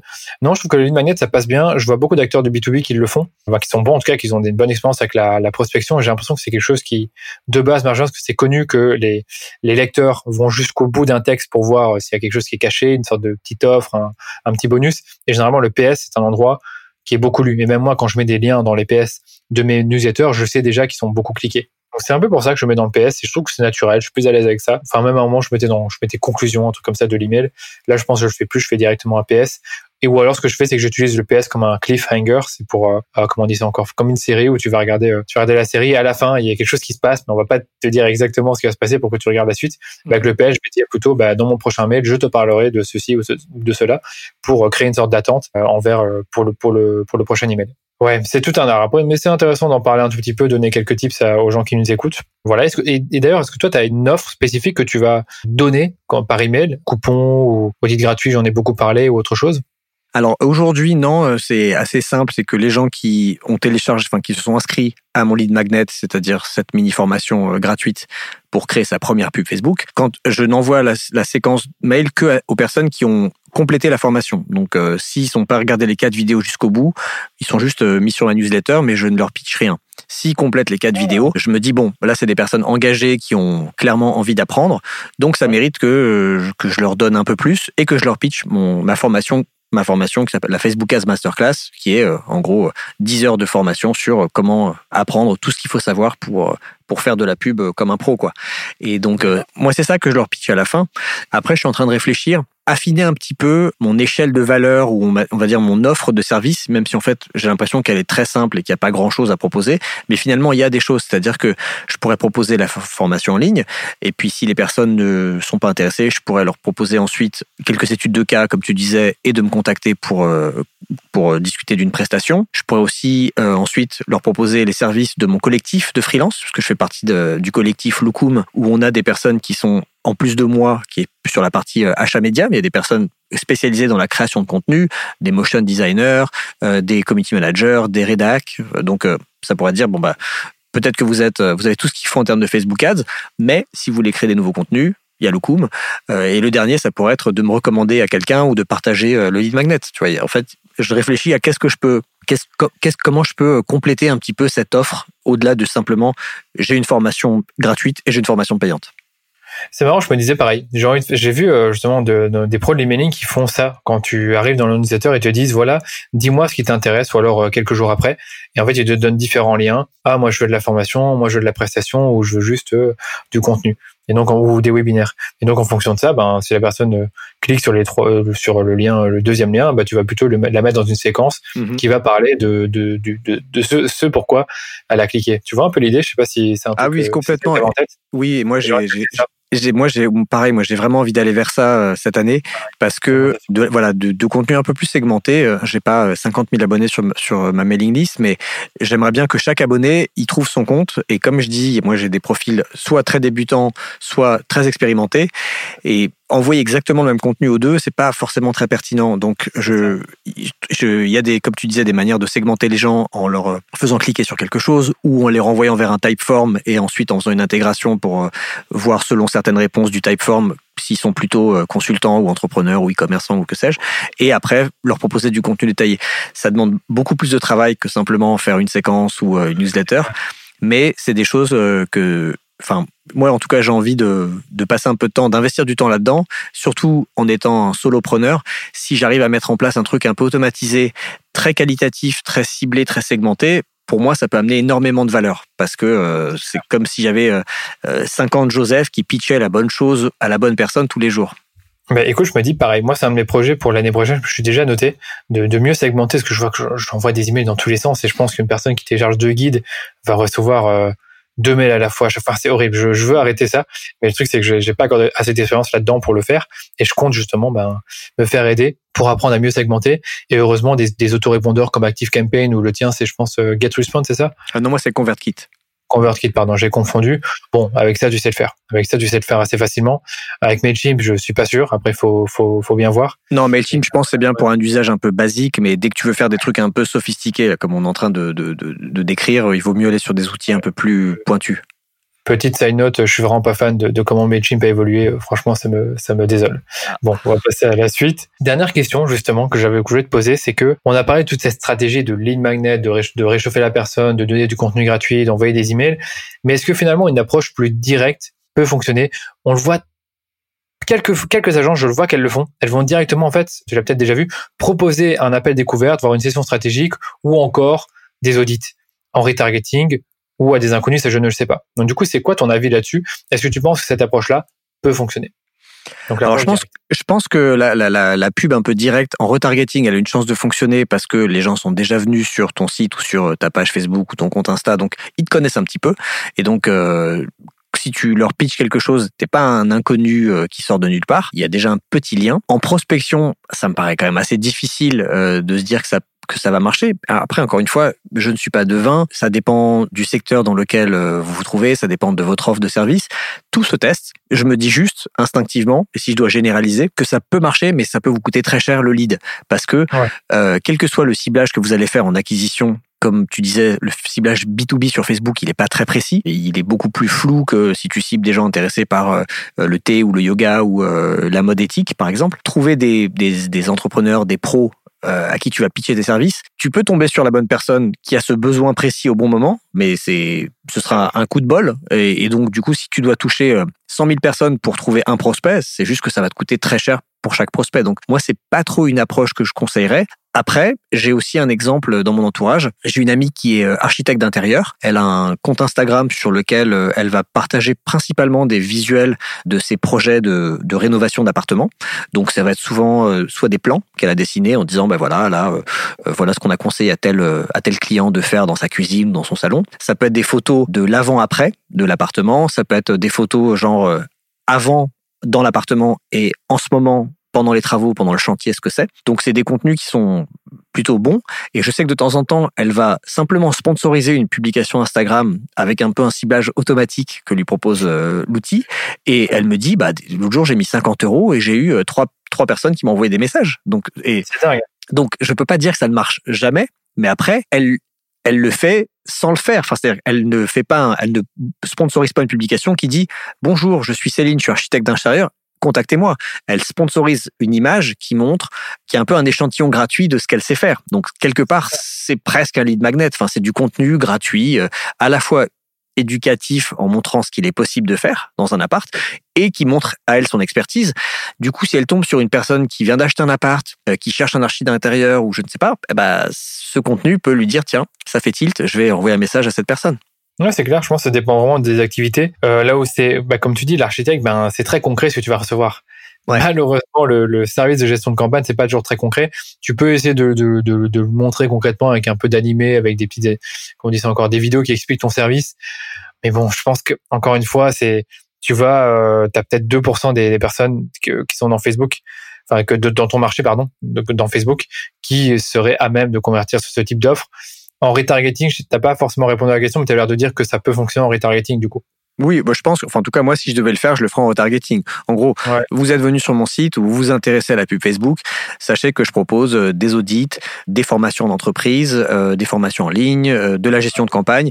ça vous dit qu'on en discute? Cliquez ici. Et là, tu peux renvoyer vers un, un chatbot ou vers une, juste un formulaire sur un formulaire LIDA intégré et ça, peut se faire. Ça, ça, je pourrais me voir le faire, mais je l'ai jamais fait parce que j'ai la chance de ne pas avoir besoin de le faire. J'ai assez de clients entrants par le SEO, par LinkedIn, par le podcast. Du coup, j'ai pas besoin de faire ça. Moi, j'avoue que j'y pense. j'avoue que j'y pense. Ça, je t'ai posé aussi la question. Donc, on verra. Peut-être que ceux qui écoutent ont un, avis aussi à donner. Donc, s'ils ont un avis à donner, comme d'habitude, il y aura la possibilité de nous contacter ou de, laisser un commentaire sous les notes de l'épisode. Et c'est vrai que je serais curieux d'avoir justement l'avis des personnes qui nous écoutent, parce que je sais que on aura beaucoup de freelance qui vont écouter ce podcast. Écoute, Joseph, merci beaucoup pour tous ces conseils. C'était juste parfait. Et c'est qu'il y a un truc que j'ai fait exprès de pas poser. C'était les questions un peu techniques, pixel Facebook, audience, etc.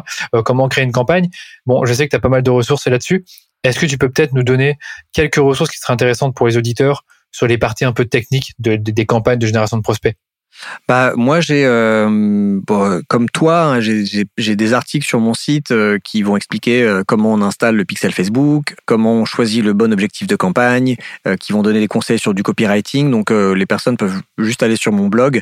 Il n'est pas aussi fourni que le tien, donc il y, aura un peu moins de choses à lire, mais en tout cas voilà sur deux trois pages vous verrez ce, ce genre d'article et, et trouver ce qui vous en fait ce dont vous avez besoin. Bah écoute, tu m'enverras limite les trois pages, les trois quatre pages qui sont intéressantes pour les auditeurs. Mhm. Euh, après pareil pour la création de la campagne, tu n'avais pas une formation pour euh, une formation gratuite pour créer des campagnes? Oui, alors ça bah, c'est le lead magnet dont j'ai parlé pendant tout l'épisode, donc ça je peux euh, on peut mettre le lien dans la description, c'est mini formation gratuite, 45 minutes pour apprendre à créer votre première pub de la du choix de la campagne jusqu'à un peu comme on analyse les premiers chiffres quand on lance sa pub. Ok, bah ça je vais le mettre aussi alors, c'est parfait. Mhm. Super, bah écoute, on a, on a parlé, bon, normalement les questions de fin, c'est est-ce que tu fais de la pub Facebook? C'est déjà le cas, je le sais, tu en as déjà pas mal parlé. Par contre, j'ai une autre question que je pose souvent à, mes, mes chers invités, c'est euh, est-ce que tu as des outils marketing à recommander pour les marketeurs qui nous écoutent? Des outils qui te servent bah, justement pour, pour être visible, pour euh, générer des prospects ou même pour gérer ton, pour gérer ton business de freelance? Alors moi, je, bah, je suis assez fan de ConvertKit euh, pour euh, tout ce qui est emailing, donc soit pour euh, la, pour livrer mes, mes lead magnets aux personnes qui s'y inscrivent, pour envoyer ma newsletter, pour faire des séquences mail de lancement. Enfin bref, c'est un outil que, que j'aime bien. Voilà, pour toute la partie emailing. Pour l'enregistrement vidéo, donc par exemple pour faire ma formation payante, ma mini formation gratuite, j'utilise Soapbox, qui est une extension Chrome qui permet d'enregistrer à la fois l'écran et, euh, et la webcam, et après de mixer l'un ou l'autre. Moi, moi j'aime bien cet outil. Je sais que beaucoup de gens utilisent Loom. Moi, j'aime bien Soapbox. Et puis, je me suis mis à Notion il y a six mois et j'aime beaucoup. Et plus ça va, plus j'aime et j'utilise pas encore toutes les fonctionnalités, mais c'est un peu comme un, un Evernote, euh, mais un peu mieux fait, en tout cas euh, avec une approche design. Je crois que ça a été créé d'ailleurs par des designers. Et donc c'est un, un, outil où on peut stocker des informations, les classer, euh, les catégoriser, faire des dossiers, des sous-dossiers et mettre plein de petits... On peut mettre en forme très facilement une page sur Notion et on peut une fois qu'on a fini un document, on peut directement la partager et ça crée euh, la version euh, web avec une URL. Et moi, je m'en sers souvent pour, euh, par exemple, si un client me demande, tu peux m'expliquer comment on fait pour paramétrer des, des app events, par exemple, pour des campagnes d'installation d'app mobile dans Facebook. Je vais rédiger le truc. Avant, j'envoyais un doc, un document Word. Maintenant, je vais le mettre en forme un peu dans Notion parce que c'est très facile de faire des titres, de faire des, des jolies choses visuellement qui vont rendre le doc un peu plus digeste. Et hop, je le renvoie comme ça et ils le consomment quand ils veulent. Et je vois pas mal d'entreprises maintenant qui font un peu leur wiki d'entreprise sur euh, Notion, avec euh, bah, euh, plein, plein, plein d'infos bien rangées. Donc voilà, ça c'est un truc que je me suis mis à utiliser et j'utilise pas, je pense, 20% des capacités. C'est ça, mais eh, petite question, là, je sais que je suis assez intrigué par Notion, on m'en parle beaucoup et j'hésite beaucoup à, l'utiliser. Est-ce qu'il peut faire office de d'outil de, gestion de projet? Parce que moi j'ai un ClickUp ou comme une sorte, une sorte d'asana qui me permet de gérer tous les, projets avec les freelances et les, et les personnes dans la boîte. Euh, est-ce que Notion permet de faire ça ou c'est juste un outil de prise de notes? Tu peux faire euh, des timelines, je sais, mais je pense que c'est une des fonctions de l'outil et c'est pas vraiment dédié pour ça. Donc, encore une fois, moi, je l'utilise en solo euh, ou juste pour du partage simple de documents avec des clients. Donc, mmh. je, il y a peut-être la possibilité de faire ça, mais je la connais pas. Enfin, en tout cas, je sais qu'il y a une, toute une communauté très fan de cet outil. Il y a beaucoup de ressources en ligne dessus, mais je Bon, a priori serait de dire que c'est pas fait pour ça. Que pour de la gestion de projet, il vaut mieux faire de l'Asana ou du ClickUp ou du Monday ou du Trello tout simplement. Mais ouais, je j'ai pensé parce que moi j'ai aussi dans mon ClickUp j'ai aussi toutes mes SOP, euh, Sender, je sais pas quoi, euh, Operating euh, Procedure. exactement les procédures. Et donc je me dis ça peut peut-être être intéressant de les mettre dans dans, dans Notion parce qu'en effet j'ai déjà vu des docs Notion et c'est très joli, bien c'est bien fait. Ça donne plus envie de le lire que sur ClickUp. Bah, Figure-toi que, moi c'est deux, deux c'est depuis que j'ai découvert Notion que je me suis mis à faire des, des, des SOP parce que euh, je, je sais pas, je le faisais pas ou j'avais un, juste une liste dans Trello et c'était pas très joli et c'était mais là, du coup, j'ai ma, j'ai mes listes pour certaines activités comme euh, chaque fois que je publie un épisode de podcast, ce que je dois faire, euh, les tags, les UTM, enfin bref, tout. Et et je vais beaucoup plus vite. Bon, après ça, c'est un sujet sur la puissance des, des process qu'il faut mettre en place, même quand on est freelance, même quand on est indépendant. Oh il faut juste trouver le bon outil pour le faire. Voilà, moi j'ai trouvé mon outil et du coup maintenant c'est hyper agréable et je gagne beaucoup de temps. Ok, bah écoute, merci beaucoup de les avoir partagés. C'est vrai que pour ceux qui, qui ont besoin d'en savoir plus sur les, les, les, procédures et comment systématiser son activité, bah, il y a le premier épisode du podcast que j'ai sorti avec Bruno Guyot et lui c'est une machine qui a, qui a tout systématisé, qui a, il a fait il a fait plein de procédures là-dessus, plein d'automatisation, ce qui fait qu'il est seul et il gère je sais pas une dizaine de clients. Je sais pas comment il fait, c'est absolument fou. Bon, premier épisode de podcast pour pour l'écouter. Ça a l'air d'être un robot, euh, Bruno. J'ai l'impression que si, j'ai l'impression que s'il mourait demain, son business, il continuerait de tourner tout seul pendant les dix prochaines années. À la limite, hein, c'est vraiment ça, c'est un robot. Mais franchement, euh, passionnant comment comment il s'est organisé. Bon, Joseph, merci beaucoup encore une fois. Où est-ce qu'on peut te retrouver? Oh bah, Le plus simple, c'est d'aller sur euh, mon site neomedia.io parce que sur mon site, vous verrez les liens vers euh, le podcast, la newsletter, la mini-formation gratuite, la formation payante, mes, mes services euh, aux entreprises, enfin un, peu tout. Et on peut aussi me... Donc le podcast s'appelle No Pay No Play. Il est disponible sur toutes les plateformes et il parle de Facebook Ads. Et vous pouvez aussi me contacter sur LinkedIn. Euh, je, suis assez actif et, n'hésitez pas à m'ajouter sur LinkedIn. Ok, parfait. Bah, écoute, je mettrai tous ces liens dans les notes de l'épisode et euh, je te remercie encore une fois pour ton temps. Donc je te bah, dis à très vite. Merci de m'avoir accueilli, Danilo. C'était un plaisir. À très bientôt. Voilà, c'est tout pour aujourd'hui. J'espère que cet épisode vous a plu. Merci à Danilo de m'avoir euh, autorisé de partager ce contenu dans No Pay No Play. Si ça vous a plu, d'abord je vous invite à aller écouter les autres épisodes du Rendez-vous Marketing, euh, le super podcast de Danilo où il interview des responsables marketing ou des entrepreneurs. Et il parle pas que de Facebook Ads, mais euh, de marketing de manière un petit peu plus large. Beaucoup de bonnes choses à apprendre là-dedans. Et si vous êtes resté jusqu'ici et que ça vous a plu, ce qui serait super, c'est d'aller me mettre 5 étoiles sur iTunes ou Apple Podcast. Un petit avis sympa, ça m'aide à remonter dans les classements et à faire connaître euh, No Pay No Play auprès de plus de monde. Vous pouvez aussi partager cet épisode avec euh, vos collègues si vous êtes en entreprise, chez l'annonceur ou en agence, ou avec euh, des amis, des confrères si vous êtes freelance. Merci encore de votre attention et je vous dis à dans 15 jours dans No Pay No Play.